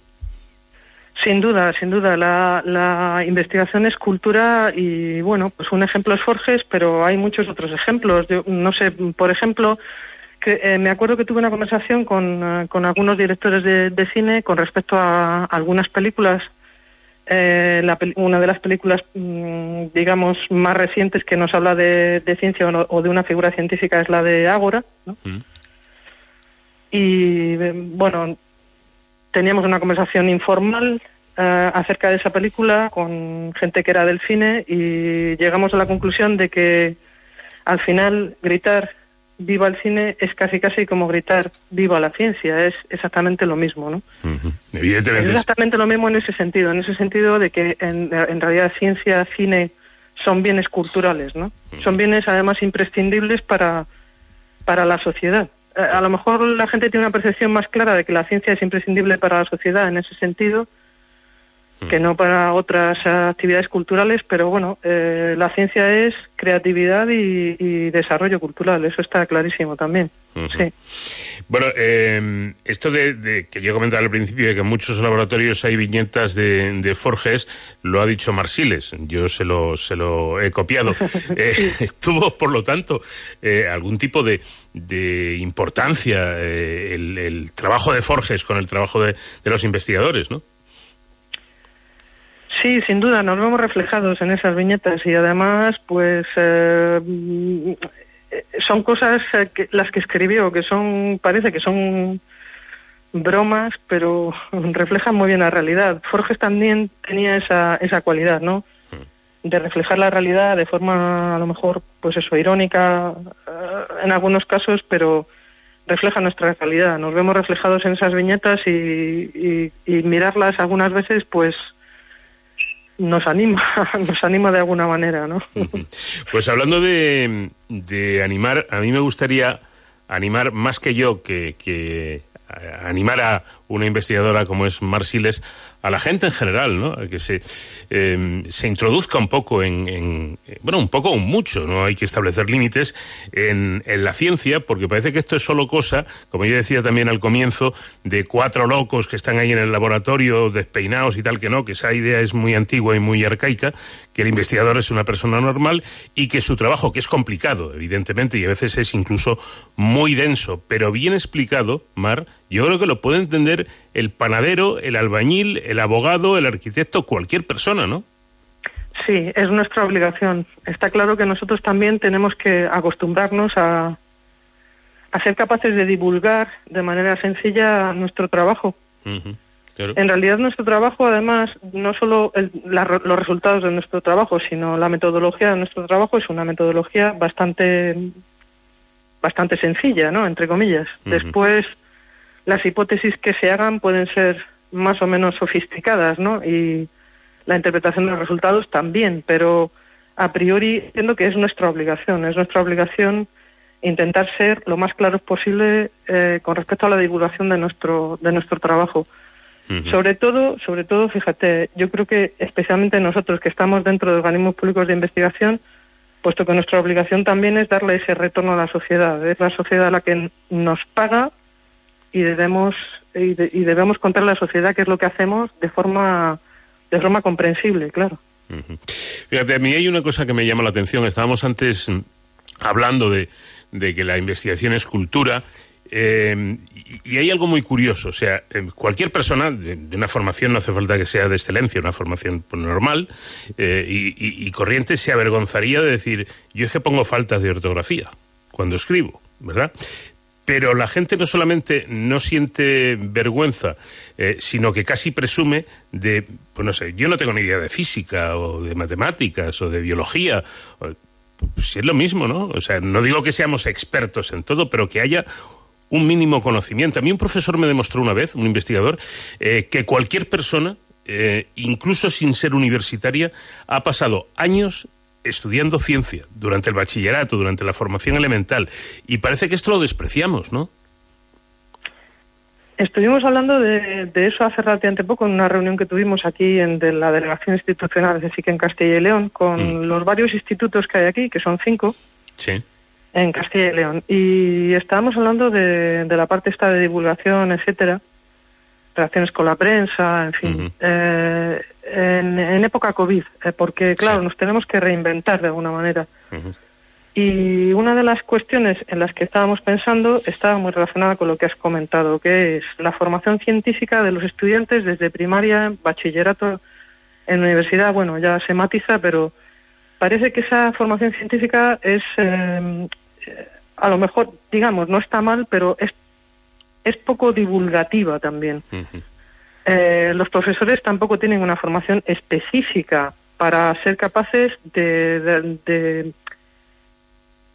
de transmitir eh, conocimientos científicos de forma sencilla y divulgativa a sus alumnos, que a lo mejor es mucho más práctico que, que, la- que a explicaciones que sean pues más complejas o, o más aburridas, digámoslo así, ¿no? Entonces, estábamos, una de las cosas que estábamos pensando era en intentar potenciar eh, alguna formación específica por nuestra parte, por parte de CSIC, por lo menos aquí en Castilla y León, para aquellos profesores que quieran tener una formación específica en ese sentido, eh, de manera que puedan trasladar los conocimientos que nosotros les demos, incluso relacionados con qué es lo que se hace en ciencia en España, con ejemplos prácticos, divulgativos y de- eh, bueno, que, que incluso despierten vocaciones en los alumnos, eh, para que puedan, pues eso, eh, divulgar qué es lo que se hace en nuestros laboratorios dentro de, de las de las clases de primaria y de secundaria. Eso es una cosa que se hace cada vez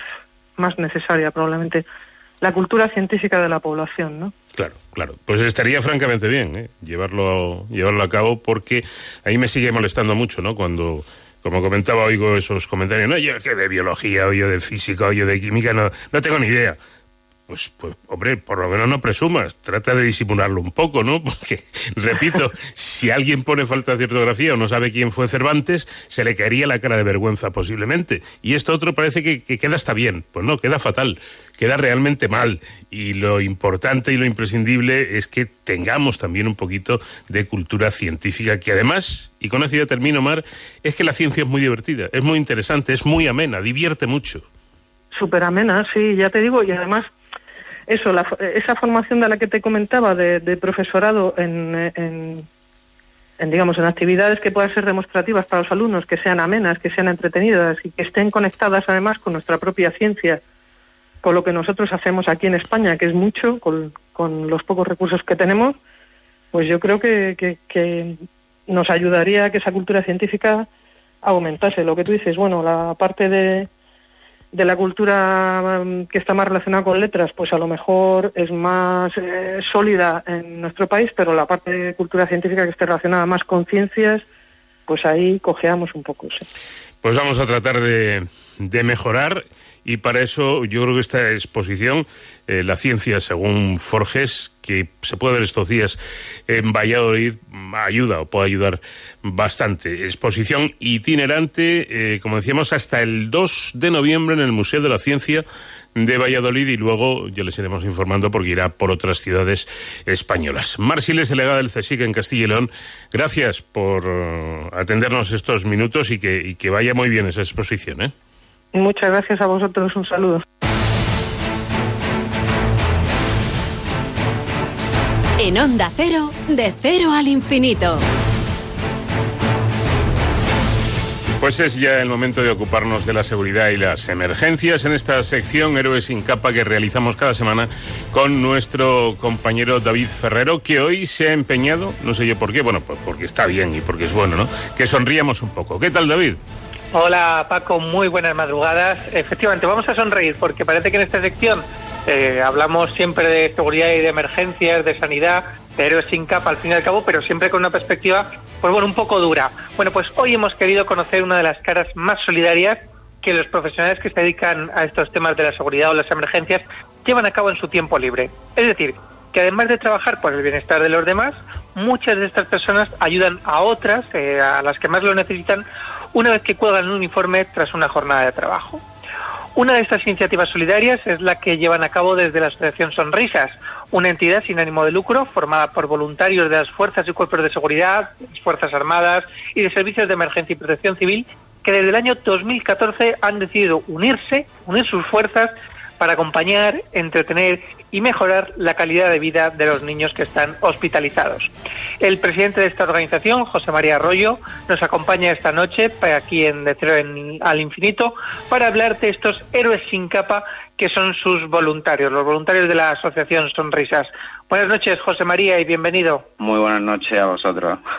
Eh, José María, ¿cómo surge la Asociación Sonrisas donde los profesionales de las emergencias tienen un papel tan destacado? Pues ya, ya son seis añitos lo que hacemos este año.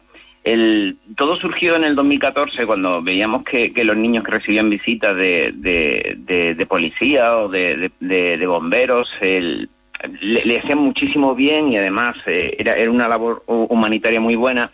Entonces un grupo un grupo de amigos y casi todos eh, de, de la fuerza y cuerpo de seguridad, fuerza armada y emergencias, pues de- decidimos crear un- una especie de grupo por WhatsApp para poder ir a visitar los hospitales, residencias, centros de menores, en fin, y llevarle algún juguetillo.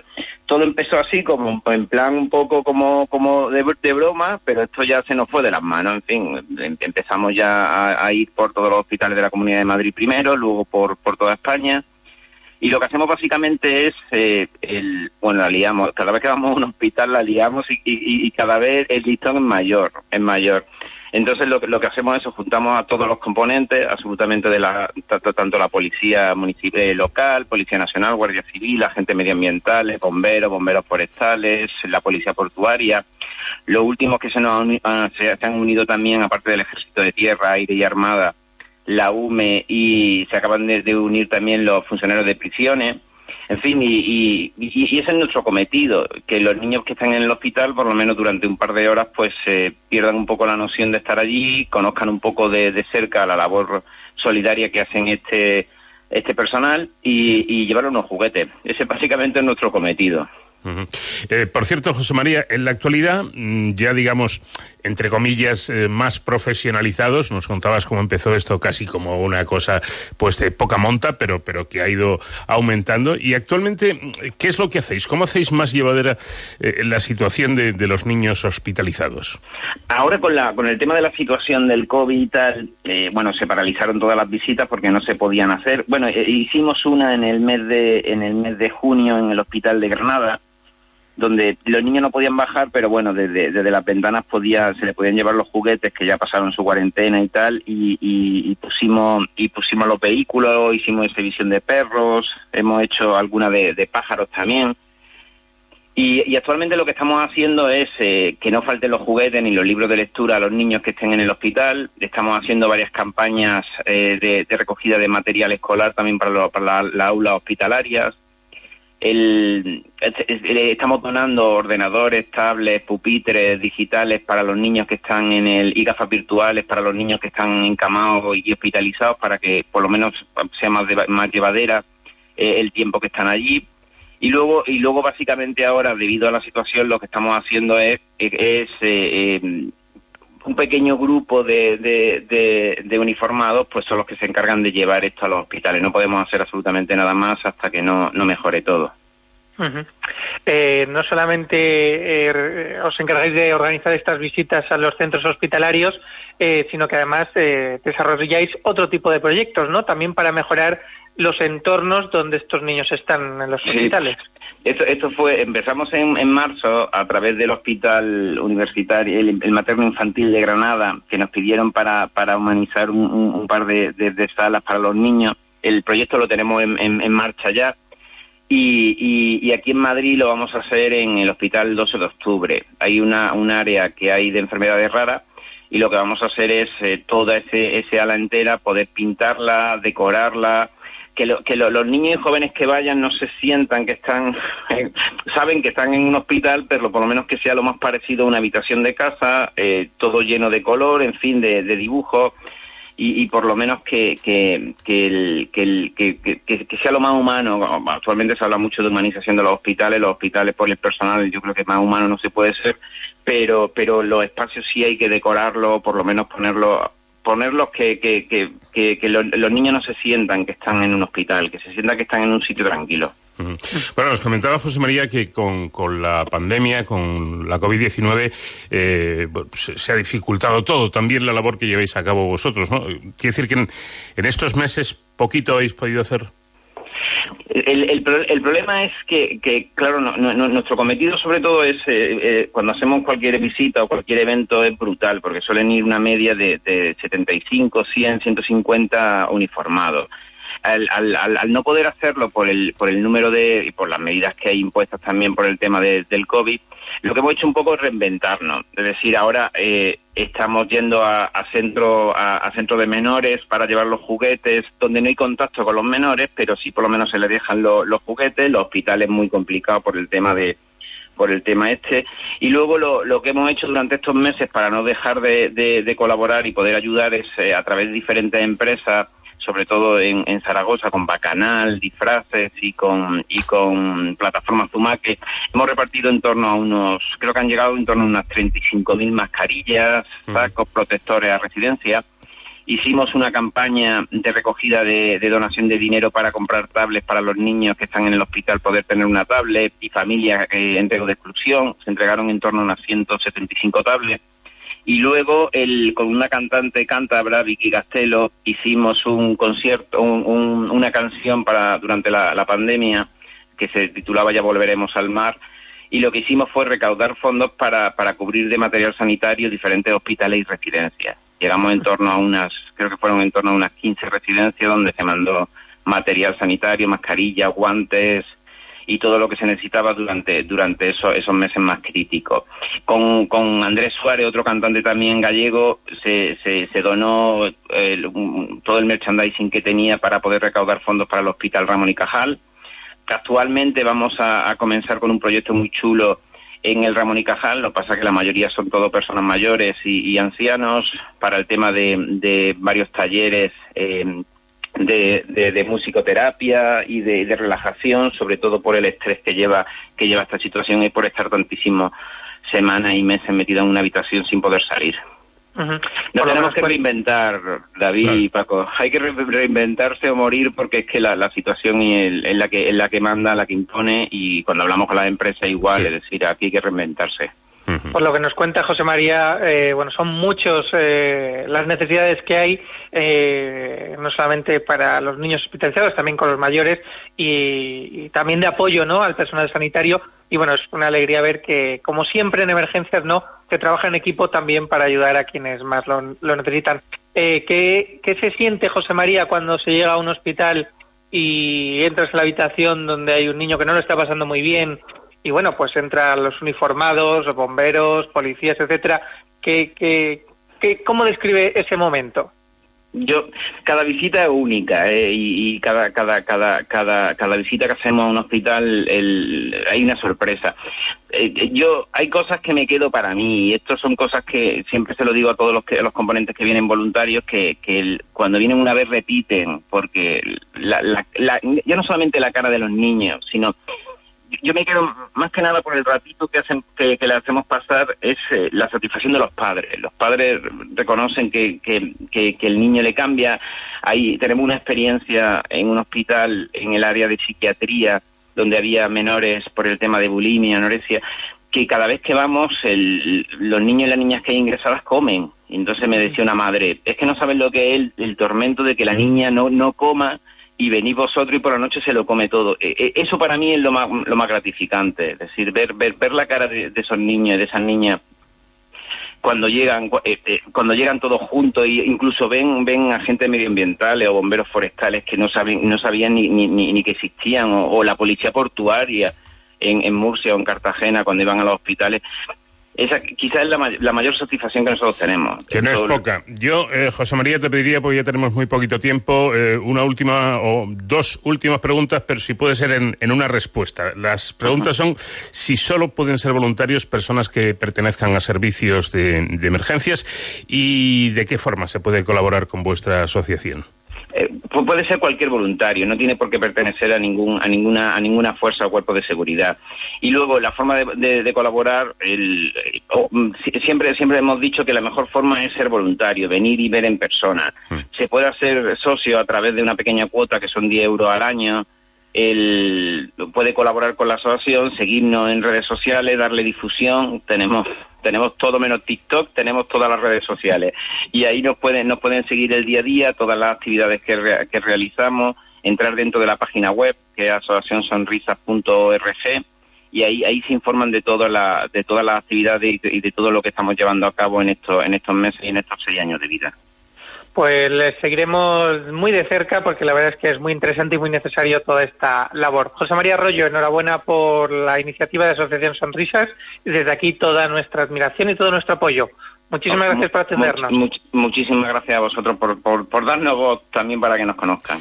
Bonita la labor que hacen estos voluntarios para llevar esto que en los hospitales no suele ser lo que más abunda, un poquito de, de placer, el placer que producen las sonrisas. Eh, hasta aquí nuestra sección de hoy, pero volvemos la semana que viene. Que viene. Fuerte abrazo, eh, David. Buenas noches. Un abrazo para todos, Paco, y ya saben, protéjanse.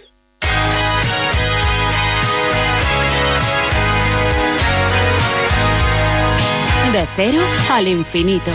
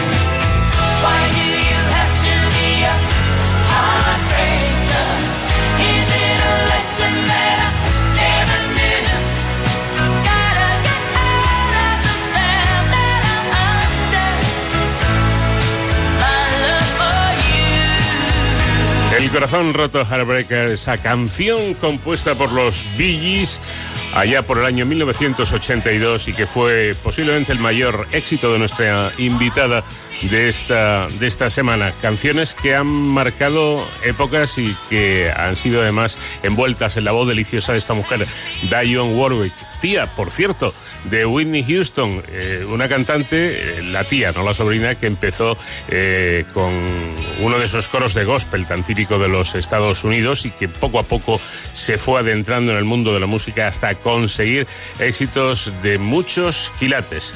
Hasta aquí llegamos. Les esperamos la próxima semana aquí, como siempre, en De Cero al Infinito. Adiós.